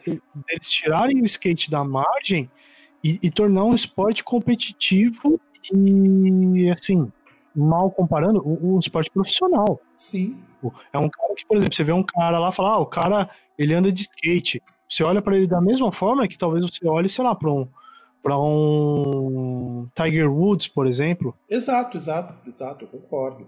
E, foi, e, e parece ter público que o Offspring, o Green Day e outras bandas faziam música. Inclusive a banda que a gente vai comentar por último nesse mês novembro está nesse movimento, que a gente vai comentar já já. Mas vamos passar bem rapidinho aqui para fazer um bate-bola. É, Cradle of Filth lança Medium, que para mim é o único disco aceitável do Cradle of Filth, por causa da música Cthulhu Down e Hair Ghost in the Fog. Theater of Tragedy lança Music, que é o último disco eletrônico antes da Liv Christine sair da banda, por conta de umas treta lá com o Raymond. Rhapsody lança Dolph Victory, que é o meu álbum favorito do Rhapsody, tem disco dele, inclusive, aqui. Holy Thunder Force é o exemplo de vergonha alheia dos caras lutando de espadinha em frente ao castelo como se fizesse um live action RPG. Você chegou a ver esse clipe de Holy Thunder Force? Que ele era um clipe tão Já. raro que passava de vez em nunca na MTV. Acho que tamanha vergonha alheia. Sim, lembro de ter visto na MTV, inclusive. O que você acha daquela atuação do, do Leone que morre com um golpe de espada? Tá certo, cara. É, eu acho que é, é aquele negócio, você não pode se levar a sério. Não, o, o Nanowar é um clipe mais levado a sério do que Holy Thunder Force. O mais triste é isso. Não, o, o, grande problema de, de, bandas como o Rhapsody, por exemplo, do Fabio Leone, do Luca Turilli, são os momentos que os caras se levam a sério. E que não são poucos. Exato, então, é, os momentos que eles não se levam a sério são momentos que são para serem exaltados. É tipo Manowar, que nunca se levou a sério. Quem leva a sério Manowar é o fã. Então vamos pensar nisso. Marilyn Manson lança Hollywood The Shadow of the Valley of the Death. E o Marilyn Manson, eu gosto muito do começo da carreira do Marilyn Manson. Eu não sou tão fã dos discos a partir do Mechanical Animals. Eu já acho que são discos meio chatos para mim mas eu admiro muito a figura do Marilyn Manson como artista. Porque o Marilyn Manson é um cara estranhíssimo, ninguém gosta dele. Inclusive, esse disco foi feito em homenagem ao assassinato do John Kennedy. E assim, eu particularmente acho que, comparado com o disco anterior, foi um disco com mais repercussão com Mechanical Animals. E sabe o que eu acho foda? O Marilyn Manson consegue chocar fazendo coisas que eram são coisas dos anos 90. Inclusive, ah, mas tem uma música que eu gosto muito de, desse disco do, do Hollywood, que é o Disposable Teens, que é uma música bizarríssima, Disposable Teens. Você chegou a ouvir esse disco, César, o Hollywood? Não. Embora foi um disco que tocou bastante. Não, nunca, nunca fui um, um, um ficcionado por Marilyn Manson. Eu também não sou, eu gosto muito de algumas músicas muito pontuais, mas eu acho, assim, pelo menos esse disco, ele é legal. E nessa época já tinha o John Five tocando guitarra. Que, aliás, eu, eu não entendo o que, que o John Five estava fazendo no Marilyn Manson. Eu fiquei até assustado quando vi que ele tocava lá. Tá certo que o Marilyn Manson nunca trabalhou com músico ruim também, né? Vamos... Mesmo aquele cara que era abusador, que o cara que ele mandou pra fora da banda, ele nunca tocou com músico ruim. E ele já tocou muito músico que foi músico do, do Rob Zombie, inclusive. Mas o Marley Manson consegue chocar até hoje. Foi casado com a Dita Von Teese, que também com já. A Eva Green também, né? Eva Green não. Com a, com a Eva Green também, sim. Também foi. Eva Green? Não, não, não, com a Rose McGowan. Rose McGowan, é verdade. Mas eu vou ver se ele foi com a Eva Green também. Eu, Rose, não, Rose McGowan. Com a Dita Von Teese, com a Rose McGowan. Ele foi casado com gente. Com assim vamos, vamos dizer assim, não é, não é para qualquer um, não. Com gente com visual totalmente contrário ao visual dele, Exato. pra dizer o mínimo. Mas, mas, mas são pessoas que, ironicamente, estão mais dentro da realidade do Marilyn Manson do que muito fã. Sim. É muito estranho isso, imaginar, por exemplo, a Rose McGowan, que foi casada com ele. Na verdade, nunca nem casou com ele. Namoraram por três é, anos. A Dita Von Teese começou a se relacionar com ele em 2001. Em 2004 eles se casaram e eles se divorciaram três anos depois. Por quê? Porque o Merlin Manson curtia sair com umas moças com umas moças junto, quer dizer, ele queria é, ser o garanhão. E também porque o Merlin Manson ele bebia demais. E depois teve a Evan Rachel Wood, também em 2007. Uau, você percebe bem, ele sai de casamento e já gata outra rapidinho. Tanto que um, um relacionamento que tinha. Acabava, terminava, acabava, terminava. E aí eles terminaram em 2010 definitivamente, e em 2012 ele começa a namorar a, a Lindsay Urzik, que é uma fotógrafa, aí que é alguém de fora. E aí depois ele. Você, você vê como que o Marley Manson é, é um cara assim que mais estranhão seja. Mas ele, mas ele deve ter um bom papo. Ah, com certeza. Convenhamos. Não, mas sabe o que é foda? Porque, assim, você já, estranho. Você já viu as, as entrevistas do Merlin Manson? Ele é muito esquisito, mas ele é um cara assim muito inteligente falando, sabe? É muito estranho hum. isso. Porque é diferente, por exemplo, você pega o Rob Zombie. O Rob Zombie só é estranho e, e fala umas bostas de vez em quando. O Ele Mason não, o Ele Mason é um cara super calmo, super tranquilo. E você percebe que aquilo ali é isso, é, e o mais estranho é que você não sabe se aquilo ali é ele ou seu personagem. É, que deve ser aquele esquema, né? Muito. A gente tá falando muito e tem muitos desses caras que, por exemplo, na vida artística, cara, ele cria uma persona, não sei se é uma. Não sei, aí precisaria ver um psiquiatra, um psicólogo aí falando.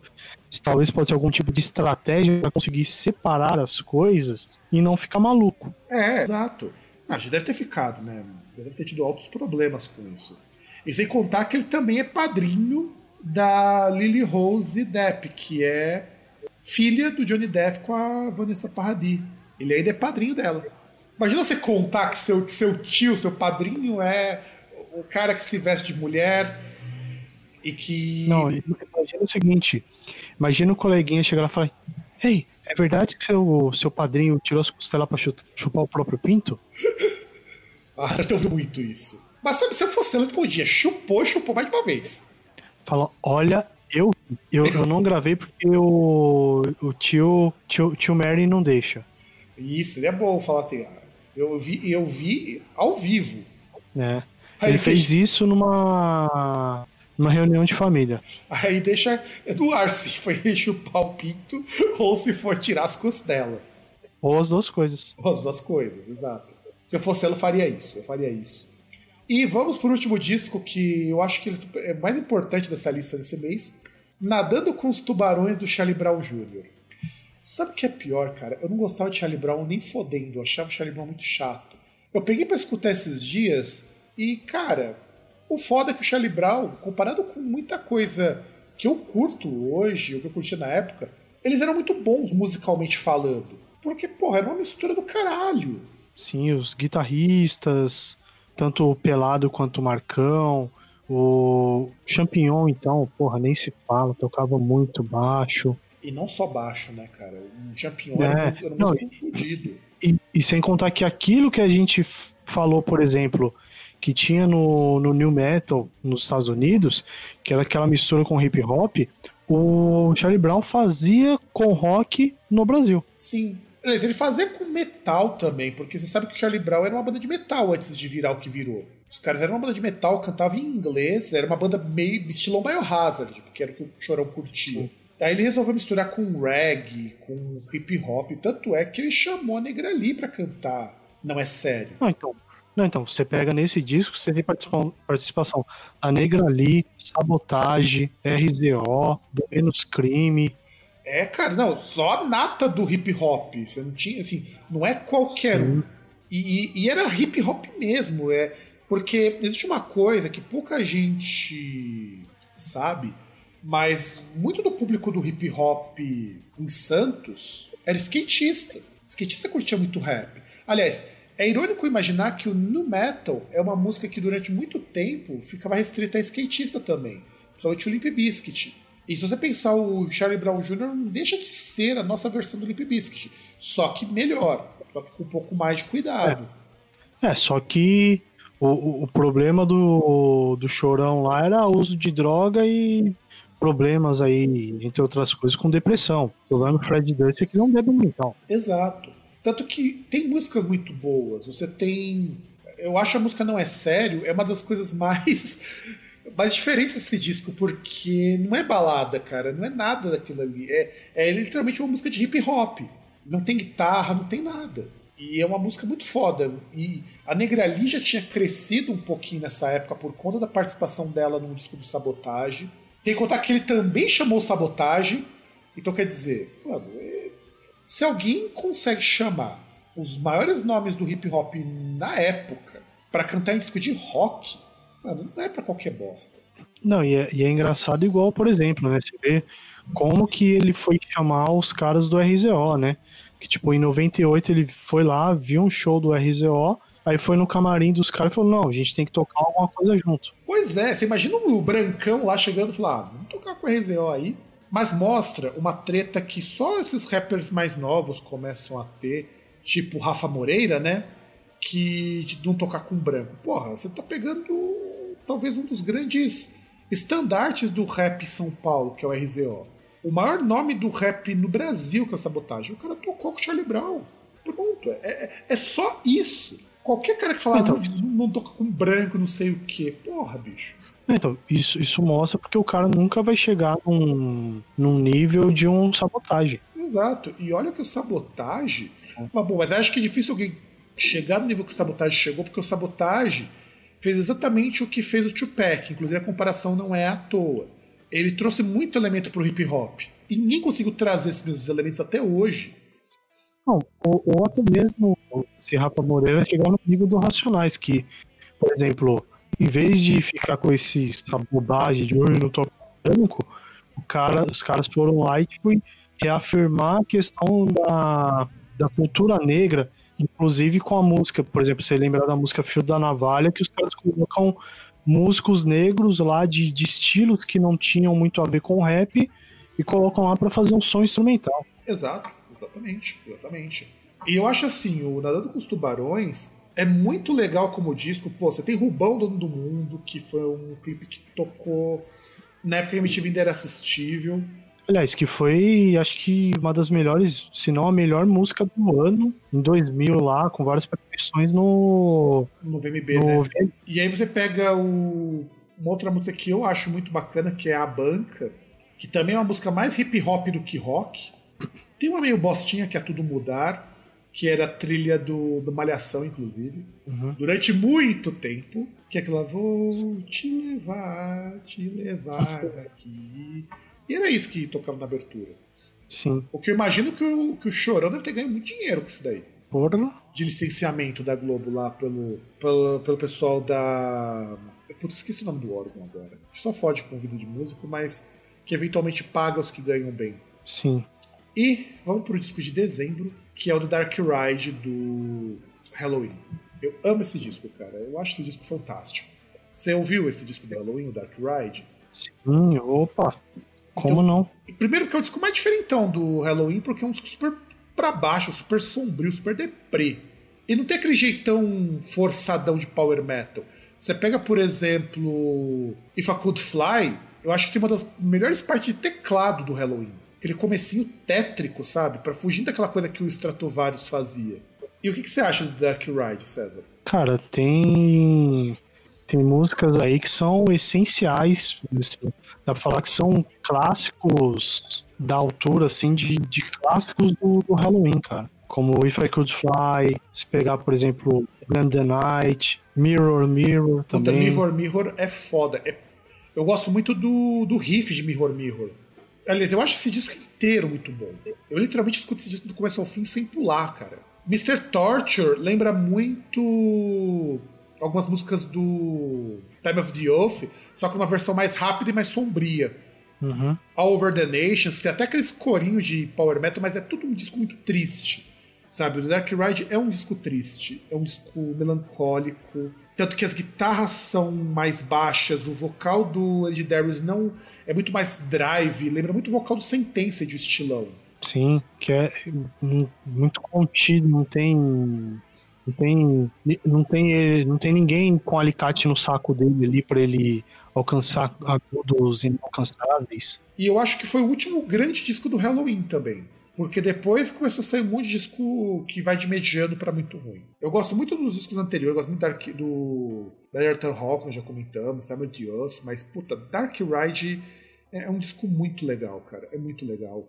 E vamos pra parte que eu acho que é a melhor desse programa. que não tem mês definido. E, porra, tem disco pra caralho. Eu quero começar com um disco que eu acho do caralho, mano. Do caralho. The Fala com Miami Rock 2000 que é o disco que tem simplesmente o grande clássico popozudo do rock and roll. Quero comentários, César. Cara, não, não tem comentários. É o, o, o, o The Fall é tipo, sei lá, uma sucessora espiritual do Fausto Fawcett. Poderia ser também. Embora o Fausto Fawcett ainda toca, viu? Não, mas é atual, entendeu? Porque o Fausto Fawcett, nessa época, tava, assim, se tava tocando, tava muito embaixo. Não, e eu acho o The Fala uma banda genial, porque você escuta a propósito do rock and roll, o, o Educar é um cara muito inteligente, percebeu, por que eu não posso colocar batida de funk numa música? Será que vai dar bom? E deu bom. O problema é que os fãs de metal falaram: não, como pode colocar a batida de funk? Aí o Educar falou: cara, se tira a batida de funk, fica igualzinho a música do ACDC. E ele tá certo, cara. A música do ACDC é música de putaria sem batida de funk. E, e, eu acho uma música, eu acho o disco muito legal. Embora tenha uma música que eu gosto muito do, do Miami Rock 2000, é uma outra música que ela é em inglês, que ela é completamente sem noção. Que é um clipe meio psicodélico. Não sei se você já chegou a ver o clipe dessa música no, no The Fala, que é a. Às vezes eu nem eu lembro o nome em. Que a. Não é Frank Lebon. Deixa eu, deixa, eu até, deixa eu ver se eu lembro, porque eu tinha achado isso no. É, eu acho que é Frank Lebon bom mesmo, cara. Que, e é engraçado que esse disco do The Fala tem blues rock and roll, tem Inútil, tem música de rap, tem uma música da feiticeira. Lembra o tema da feiticeira? Sim. Era o The Fala também. E, bicho, eu acho o The Fala uma banda genial. Quer dizer, o The Fala é basicamente só educar, se agora pensar, e o resto são amigos que ele junta. E os discos do The Fala sempre foram discos muito estranhos. Tanto que ele tinha discos, sempre pro Cogumelo Records, que era uma gravadora de metal, que entre outras coisas, a banda lançou Sepultura e o Sarcófago. E muita inclusive esse disco do esse disco da do Rock and Roll, as pessoas achavam que ele estava passando do limite. Eles tocaram essa música, se eu não me engano, ela tocava no, no programa do Hulk. Sim, no programa H. É, tocava no programa H. E assim, cara, é foda. Eu acho foda. E o The Fala parou um tempo depois, né? Porque eles lançaram. Depois de 2004, eles tiveram um anúncio esporádico em 2005 e 2008. E depois a banda voltou. Então, basicamente, o Miami. O Miami Rock 2000 que na verdade você percebe que é muito inspirado também pelo Miami Bass, né? Foi um, um último grande lançamento deles. Antes, depois teve Superstar, que já é um disco uma gravadora menor, e depois Monstro 2016, que é o último disco dos caras. Eu acho do caralho, meu. Caralho, esse disco de Fala. Inclusive, não. não... Diga. E, e, quem diria, entre outras coisas, que é uma banda originária do Rio Grande do Sul, Porto Alegre. Mas você sabe que o rock gaúcho Nesse, desse, nos anos 90, anos 2000, tem muita coisa legal. Você tem a comunidade de ninjitsu, que é de lá também. Então, mas é incrível, porque tipo, você tem coisas como comunidade ninjitsu e de fala, e aí você lembra de outras coisas que tem no Rio Grande do Sul, tipo Engenheiros do Havaí, é... aí já não sei nem se é, já diria Sul no geral, não Rio Grande do Sul, é o Bideobaldi, que não sei de onde que é. Bideobaldi, mas o Bideobaldi é. era pra ser uma banda de zoeira, é que deu muito certo. Sim. É, infelizmente, né? é, tem que ser zoeira mesmo. Bom, é, você, tem que lembrar, você tem que lembrar que do Sul tem aquela banda horrorosa que é o Apanhador Só. Sim. Ah, tem aquela banda mais bonita da cidade, que se eu não me engano é de Curitiba, né? Sim, de Curitiba. Que é, tem que ser de Curitiba, né? Uma banda que é tipo, sei lá, é o, é o Sérgio Moro da música, né? É, exato, exato. E é muito é muito ruim. A ideia do clipe é muito bacana, gravar todo em plano sequência mas a música não é lá essas coisas. Plant Ramp lança. É, se o clipe fosse nesse... mudo, seria bom. Plant Ramp lança nessa época o último disco da carreira, A Invasão do Sagaz em Fumaça. Pior que eu nunca, nunca, tinha escutado esse disco. Na época eu não tinha escutado esse disco. Eu peguei pra escutar antes do programa, porque do contrário do César, eu escuto os discos que eu tô falando. Pois é, né? É, o César se esquece de algumas coisas. César tá. É, é a cachaça. Tá no, tá no mundo da lua. É a cachaça. Com certeza é a cachaça. É, é a cachaça, é a melancolia, é o, é o sono, é o coronga, é o calor, é, sei lá, a desesperança crônica no viver. E o lado poético dele tá aflorando. Mas enfim, aí eu peguei para escutar, porque eu, não, eu, realmente não tinha escutado esse disco porque eu não tinha tido oportunidade na época. Eu escutei muito o anterior, o. que eu, eu sempre, sempre os cães ladram, mas a caravana não para. Que, puta, eu vou gostar pra caralho daquele disco. E, mano, que disco foda. Mano, você escuta a invasão do Sagaz Homem Fumaça, as letras continuam fazendo sentido hoje. Fala de repressão policial, fala de problemas no sistema político, fala de problema de você condenar o usuário. Cara, tá foda, continua foda. Então, mas o, o que é bom e péssimo ao mesmo tempo, né? Pois é. E olha que nessa época, depois o Marcelo D2 começou a se envolver muito com samba, tanto que os discos só são basicamente discos de samba. E voltou o Plant Ramp eu acho que logo, logo vai lançar disco. Era pra lançar esse ano, mas deve ter sido adiado por conta do Coronga. Só que pena que tá sem o Benegão, cara. O Benegão faz fazer uma falta do caramba no Plant Ramp, mas a carreira solo do Benegão também tá muito boa. Sim, que acho que na época mesmo ele chegou a lançar alguma coisa também. Não, ele já tinha uma carreira solo, o Benegão. Aliás, se você para pensar que o Plant Ramp era uma reunião de músicos de outros lugares, na prática, todo mundo ali já tinha uma carreira antes do Plant Ramp. O Benegão só deu segmento, que, aliás, é um grande rapper.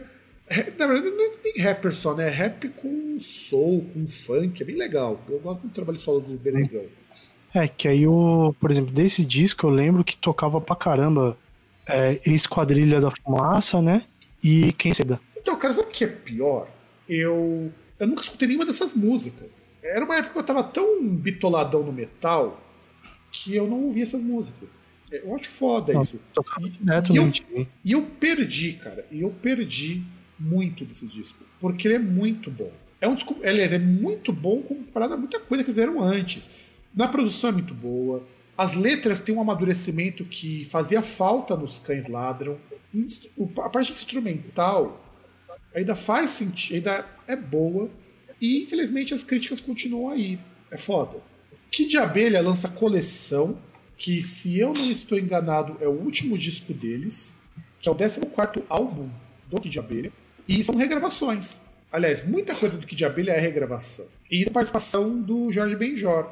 E o Kid Abelha. Não, o Kid Abelha ainda continuou, foi até 2006, depois teve um retorno e acabou de ver em 2013, graças aos céus. Porque eu sempre achei o Kid Abelha uma banda muito mole, sabe? Eu não sei se você curtia, César, mas eu sempre achei uma banda muito ruim. Ah, cara, Kid Abelha é muito. Putz, eu ia falar um negócio, mas deixa quieto. É, Petalon lança o, so- o seu disco demo In the Wine of the Night e fica anos pra tentar lançar o disco e a banda acaba e não consegue lançar e a banda volta e não lançam bosta nenhuma. Mas muito porque a gente sabe isso nas entrelinhas. Havia muita briga com o, o líder da banda e os outros integrantes. Tanto que a banda mudou de várias vezes de formação antes de acabar. Porque nem aguentava tocar com o cara também. Era meio chato. Hurt Mode lança etc. Só pra constar aqui. Xuxa só para baixinhos. Eu achava que esse disco era mais antigo. também achava. Eu achava que era mais antigo. Mas o primeiro Xuxa só para baixinhos é de 2000. Que também conta com um monte de regravação. Puta. Hoje, ouvindo. Olha, eu não gostava de Xuxa quando eu era pequeno. Não gostava naquela época. E não gosto hoje dela como cantora porque é tudo muito ruim.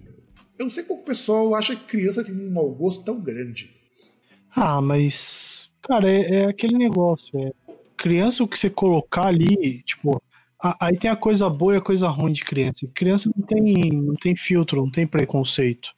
Tipo, da mesma forma que a criança ela não vai ser, por exemplo, racista, a não ser, ela vai reproduzir o racismo que ela vê e que ela dizem pra ela que é engraçado, que é socialmente aceito.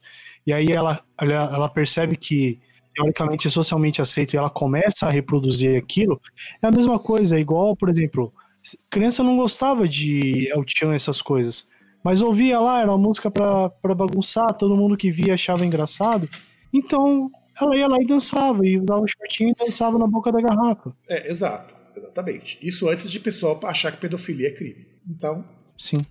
Aliás, tem galera que até hoje não acha, né? É, tem coisa que eu não acho. Beto Jamaica lança seu primeiro disco solo. É de remexer, é de rebolar. E, cara, esse disco continua tão ruim quanto na época. O, te- o tempo piorou esse disco, inclusive. Porque é o Chan sem as danças reboleantes, de, de bundas reboleantes, como diria um amigo nosso. Ah, basicamente é o Tchan sem o carisma, né? Porque não, não tem a loira do Tchan, não tem a morena do Tchan, não tem o jacaré, E Não compadre tem o- Washington, a de Washington, então, sobra o quê? Você contar que o Beto Jamaica ele realmente tá ali pra compor o grupo. Por quê? Porque ele é dono do grupo também. Porque o carisma dele é zero. Sim, claro, é. Sagrado Coração da Terra lança um disco, uma boa banda de rock progressivo, eu recomendo. Patrulha do Espaço também lança Cronofagia. Aliás, Sagrado Coração da Terra e Patrulha do Espaço são duas bandas que a pessoa devia conhecer mais. São bandas do caralho e que vivem à margem porque os caras não têm dinheiro pra se divulgar. É foda isso. El Chan lança chan.com.br na tentativa de emplacar ah, pagode nos anos 2000. Pagode já estava em baixa. É, pagode não, né? Axé. Na verdade, achei pagode. Entrava, entrava no bolo, achei pagode, porque chegou uma época que esses grupos de axé music, grupos de pagode, eram tudo colocados no mesmo balaio. Então, aí entra. É, tava, tava, todo mundo misturado na, bandeira, na banheira do Gugu, né? Então... Exato.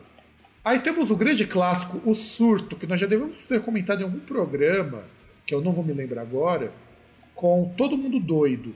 Que é Provavelmente, segundo... se a gente comentou, foi de One Hit Wonders. Provavelmente. Provavelmente. Porra, não tem como. E sabe o que é pior? Eu odiava o surto também quando eu era mais, no... mais novo. Falei, vou ouvir. E as músicas não são ruins, cara. O surto é um Charlie Brown Jr. com menos classe. Cara, mas vou, vamos falar a real? Por exemplo, você pega essas bandas aí que a gente via e achava sem graça naquela época, as que chegavam pra gente, é aquele negócio, sempre tinha um puta de um filtro, que eram as bandas ali que, porra, tinha gravadora grande, tinha uma puta produção, tinha aqueles produtor mais pica. Então, assim, pode ser qualquer coisa, pode ser um negócio que, por exemplo, você não gosta, mas não era um negócio mal feito.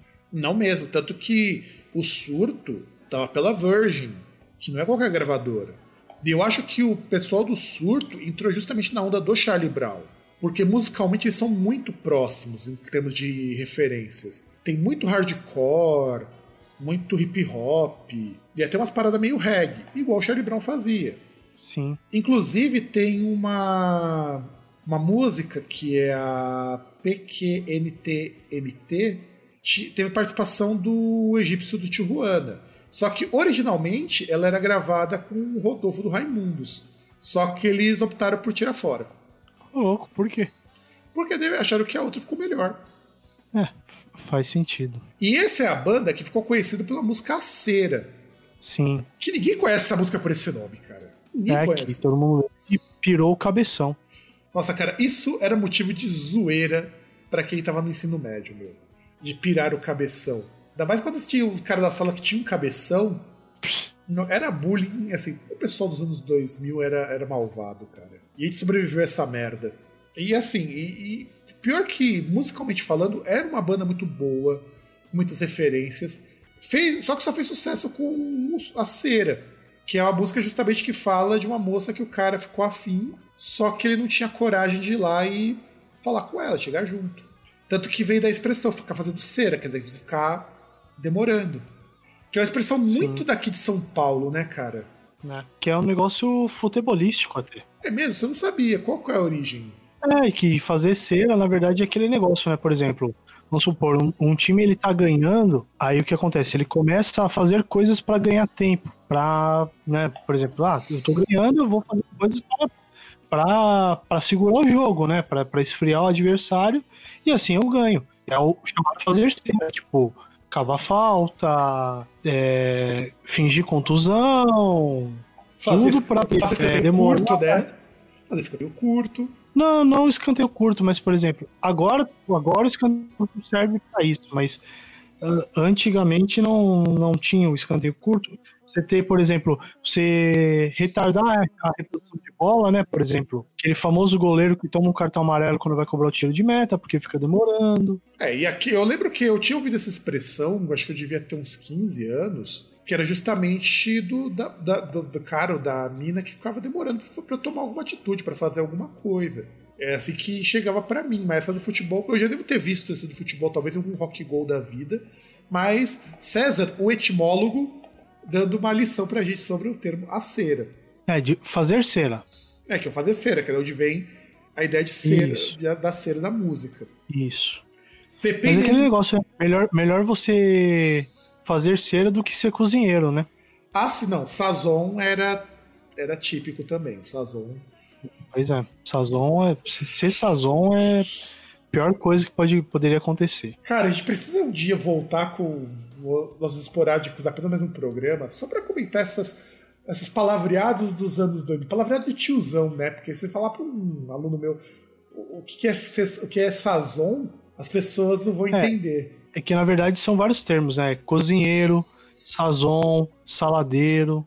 É, mas é que, é que na ETEC, pelo menos, Sazon era o mais comum, inclusive Sim. quando aconteceu. É que Sazon é gourmet, né? É gourmet, é topster, né? Sazon. Não, Sazon é de pobre pra caralho, mano. Sazon é um tempero muito bosta. Mas era engraçado porque tinha um cara que estudava comigo, Rafael, o nome dele, também conhecido como beiço, como beiço de. como, como beiço e beisola. E, e, e, falava que a, que a beisola dele era tão grande que criava girino. Então você já, já imagina como que o pessoal era, era foda.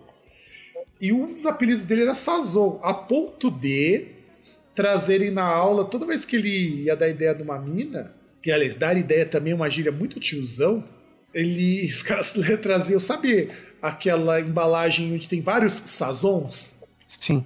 Os caras traziam e mostravam para ele, só pra ele ficar muito puto. Ah, na verdade podia chegar e dar pra mina, assim, né? Mas já fizeram isso. Nossa. Mas já fizeram isso. E pro nosso cara ouvinte que tenha menos de 30 e menos de 30 anos, vai, ele não sabe o que é Sazon? Sazon é aquele cara que dá ideia na mina, mas não pega. Ba basicamente sim, como é, como é que era no, no popular, né? É aquele que tem perna pro outro comer. É, exato. A gente falava tempera, mas não come, mas serve também. É, é, a gente tem que trazer a, aquela pessoa do grupo de risco, né, para poder gravar e falar dessas coisas. Falar dessa, é, dessas coisas de, da, nossa, da nostalgia de tiozão. Porque depois dos 30 anos você já pode ser chamado de tiozão. Se bem que no caso dela tem que ser nostalgia de vó, né? É verdade, verdade. Verdade. Aí tem Pepe e Neném com Tudo Bem, que é um disco de cover, se eu não me engano. Eu não lembro, sei que eu descobri o bosta. CPM 22, com alguns quilômetros de lugar nenhum. Alguns quilômetros de lugar nenhum, que tem. Eu acho assim. Se você conhece CPM 22, você conhece por causa de Regina Let's Go. É só o que eu tenho para dizer para vocês. Regina Let's Go, que, que aliás, também é uma época, os anos 2000, que começa a ter o emo revival. E o CPM 22 entrou nessa onda de emo revival não por conta de visual, nada disso, mas porque era um hardcore mais aceitável, mais palatável. E eu conheci um cara que era vizinho do, do povo do CPM 22, morava no mesmo apartamento quando o cara morava em São Paulo. A ponto de que uma música do CPM 22 foi composição dele. e que recentemente o CPM 22 teve envolvido numa no Exposed porque o baterista lá, o Japinha, saía com umas novinhas, tipo de 14, 15 anos. Mas saía na época ou saía agora? Então, parece. Porque, porque assim, basicamente ele agora tem a nossa idade. Sim, acho que ele é um pouco mais velho, inclusive. Um pouquinho mais velho. E, é. não, muito, não muito mais, mas é muito próximo da gente. E foi um relato, acho que de um show de 2017, 2018, que ele tinha saído com uma menor de idade. E ele é casado, se eu não estou enganado, o Japinha. E aí saíram uns relatos por baixo dos panos, né? Que a gente conhece artista bosta, de que é uma coisa que ele sempre fez, de pegar fã menor de idade. Porque quem vai curtir CPM 22, gente? Quem curte CPM 22 é tudo mina de 15, 16 anos, louca pra dar. Só que você, como adulto responsável, tem que dar um freio e falar: não, não é por aí. É simples. Não é porque a adolescente chega e se oferece, porque você é músico, né? Então isso infelizmente acaba acontecendo que você vai lá e já sai pegando todas. Tem que fazer que nem o Peter Steele, que ficava putaço quando as minas chegavam junto nele no backstage querendo um, conhecer, conhecer melhor o, o, o, tom grave dele. É, conhecer no, no modo bíblico, né? É, conhecer o Black Number One dele. Sim. Ah, mas eu acho que ficar puto, não sei, né? Porque, sei não, lá, vai não, que não, o cara não, não, ele ficava parte puto. agressão, Não, né? não, não, ele não partia, ele ficava puto, porque ele falava, eu tô aqui para trabalhar, meu. Ele falava isso pro Steele. Tanto que ele, tanto que ele falou que você saiu na, no, durante a vida dele toda com três fãs foi muito. E olha que o Steele era um cara de 2,10m, voz grave, bombadinho, e ele não saía com fã. Aí você pega um cara que é um, que é um japonês. E, e, como diria o. E como diria o Rogério Scalab, mas tem uma trolha. Ah, mas sabe que, mas sabe que falavam isso, né? O Merlin Sim, Manson. O Merlin Manson já viu a trolha do Peter Steele e falava que era enorme. Sei, sei, sei das histórias, sei das histórias. Saiu uma foto dele pelado aí mostrando a trolha, falava, falava que era um Black Number One, bem Number One. É, é aquele negócio que olha assim e fala, garrincha você? Exato, é por aí. Bom, você tem que imaginar, o cara tinha 2,10m, então. Se for proporcional, Kid Bengala que se cuide. É, se cuide não, porque morreu já, né? É, exato, exato, já morreu. E aí você tem, então, o Japinha, que não era nada disso, era só um baterista feio ainda por cima, secundário de idade. E, gente, adolescente, principalmente moça que tem aquela coisa de ser reprimida e tudo mais, tem a corpo estourando e tá tudo louca pra, pra sair com o seu artista favorito.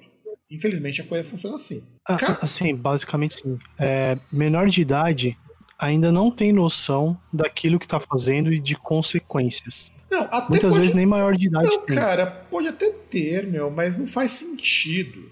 É, Não, não tem noção, não tem noção. Tipo, a pessoa ela pode ter noção, por exemplo, ah, ah eu quero dar, tá ligado? Pô, beleza, ela tem noção que ela quer, mas ela não, não consegue, por exemplo, é, é um negócio que, por exemplo, ela pode chegar depois e, e parar, porra, mas eu fiz tal coisa, mas podia acontecer isso, isso, isso, isso, isso, não, isso. então sim, sim. Ela- mas- ela não- Pô, pode também Né? não ser, também pode não se arrepender, que nem a moça que saiu com o David Bowie.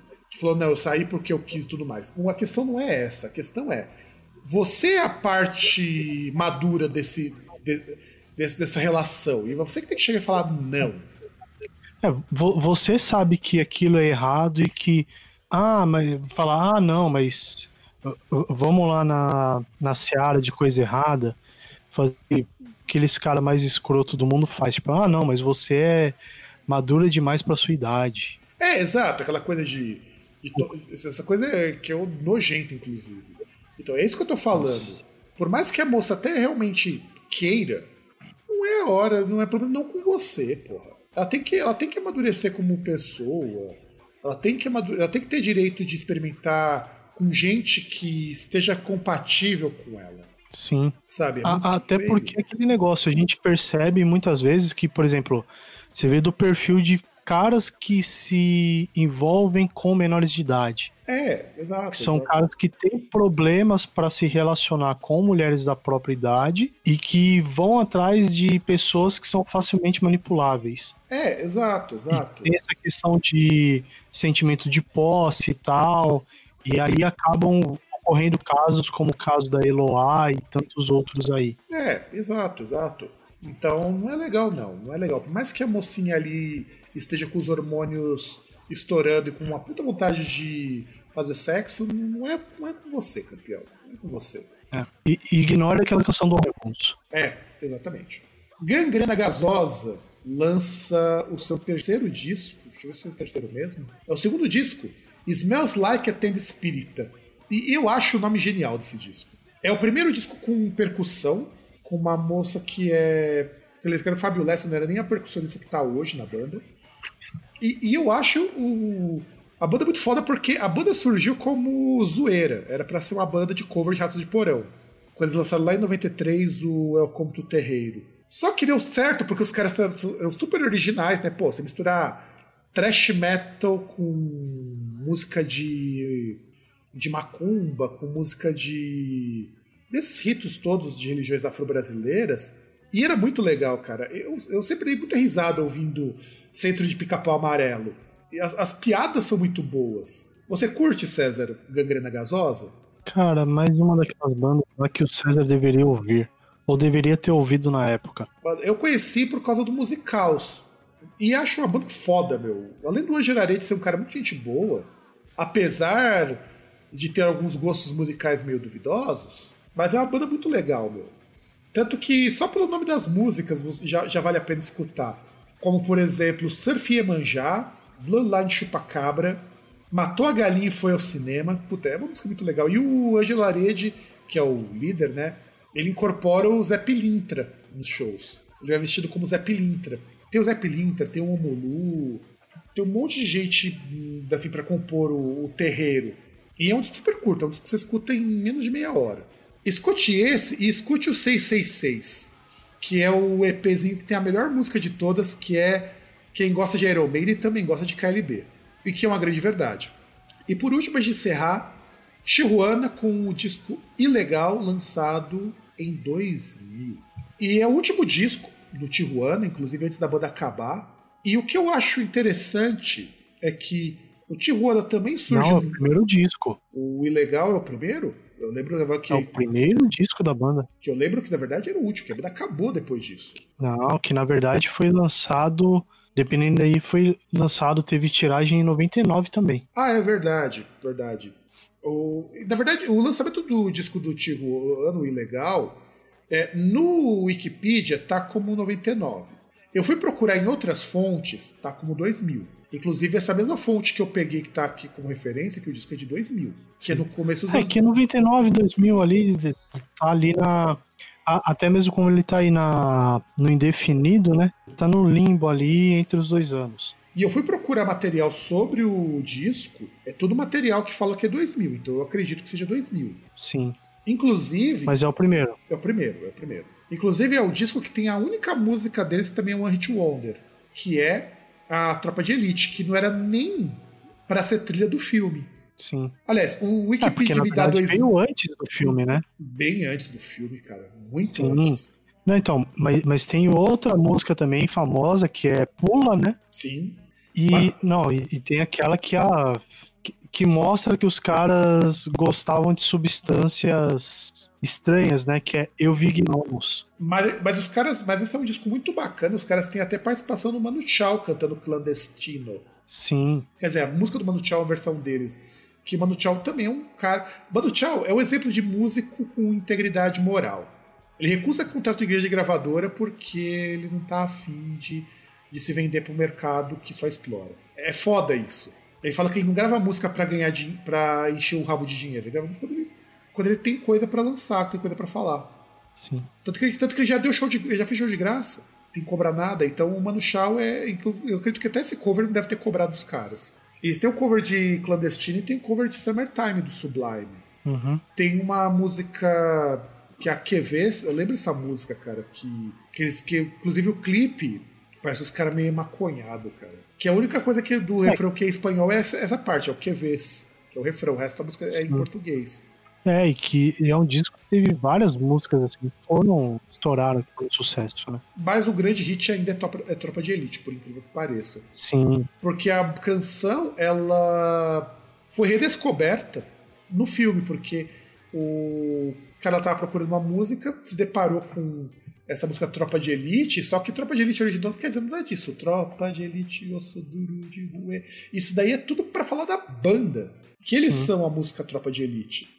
É, é que sei lá, cara, é incrível como o negócio encaixa bem, né? E o pior é que essa é a música favorita do Bop, meu. Pois é. E não é nem sobre eles.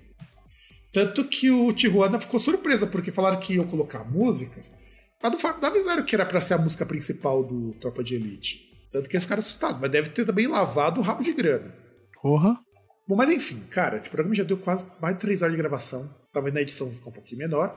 Mas encerramos discos de 2000. Espero Ufa. Ufa, né? Ufa. Chega, já, já, falamos demais.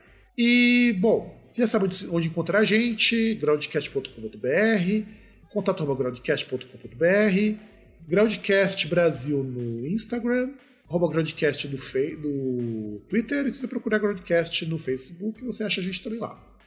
E é isso. Um grande abraço para todo mundo e dá tchau, César. Tchau e durmam bem.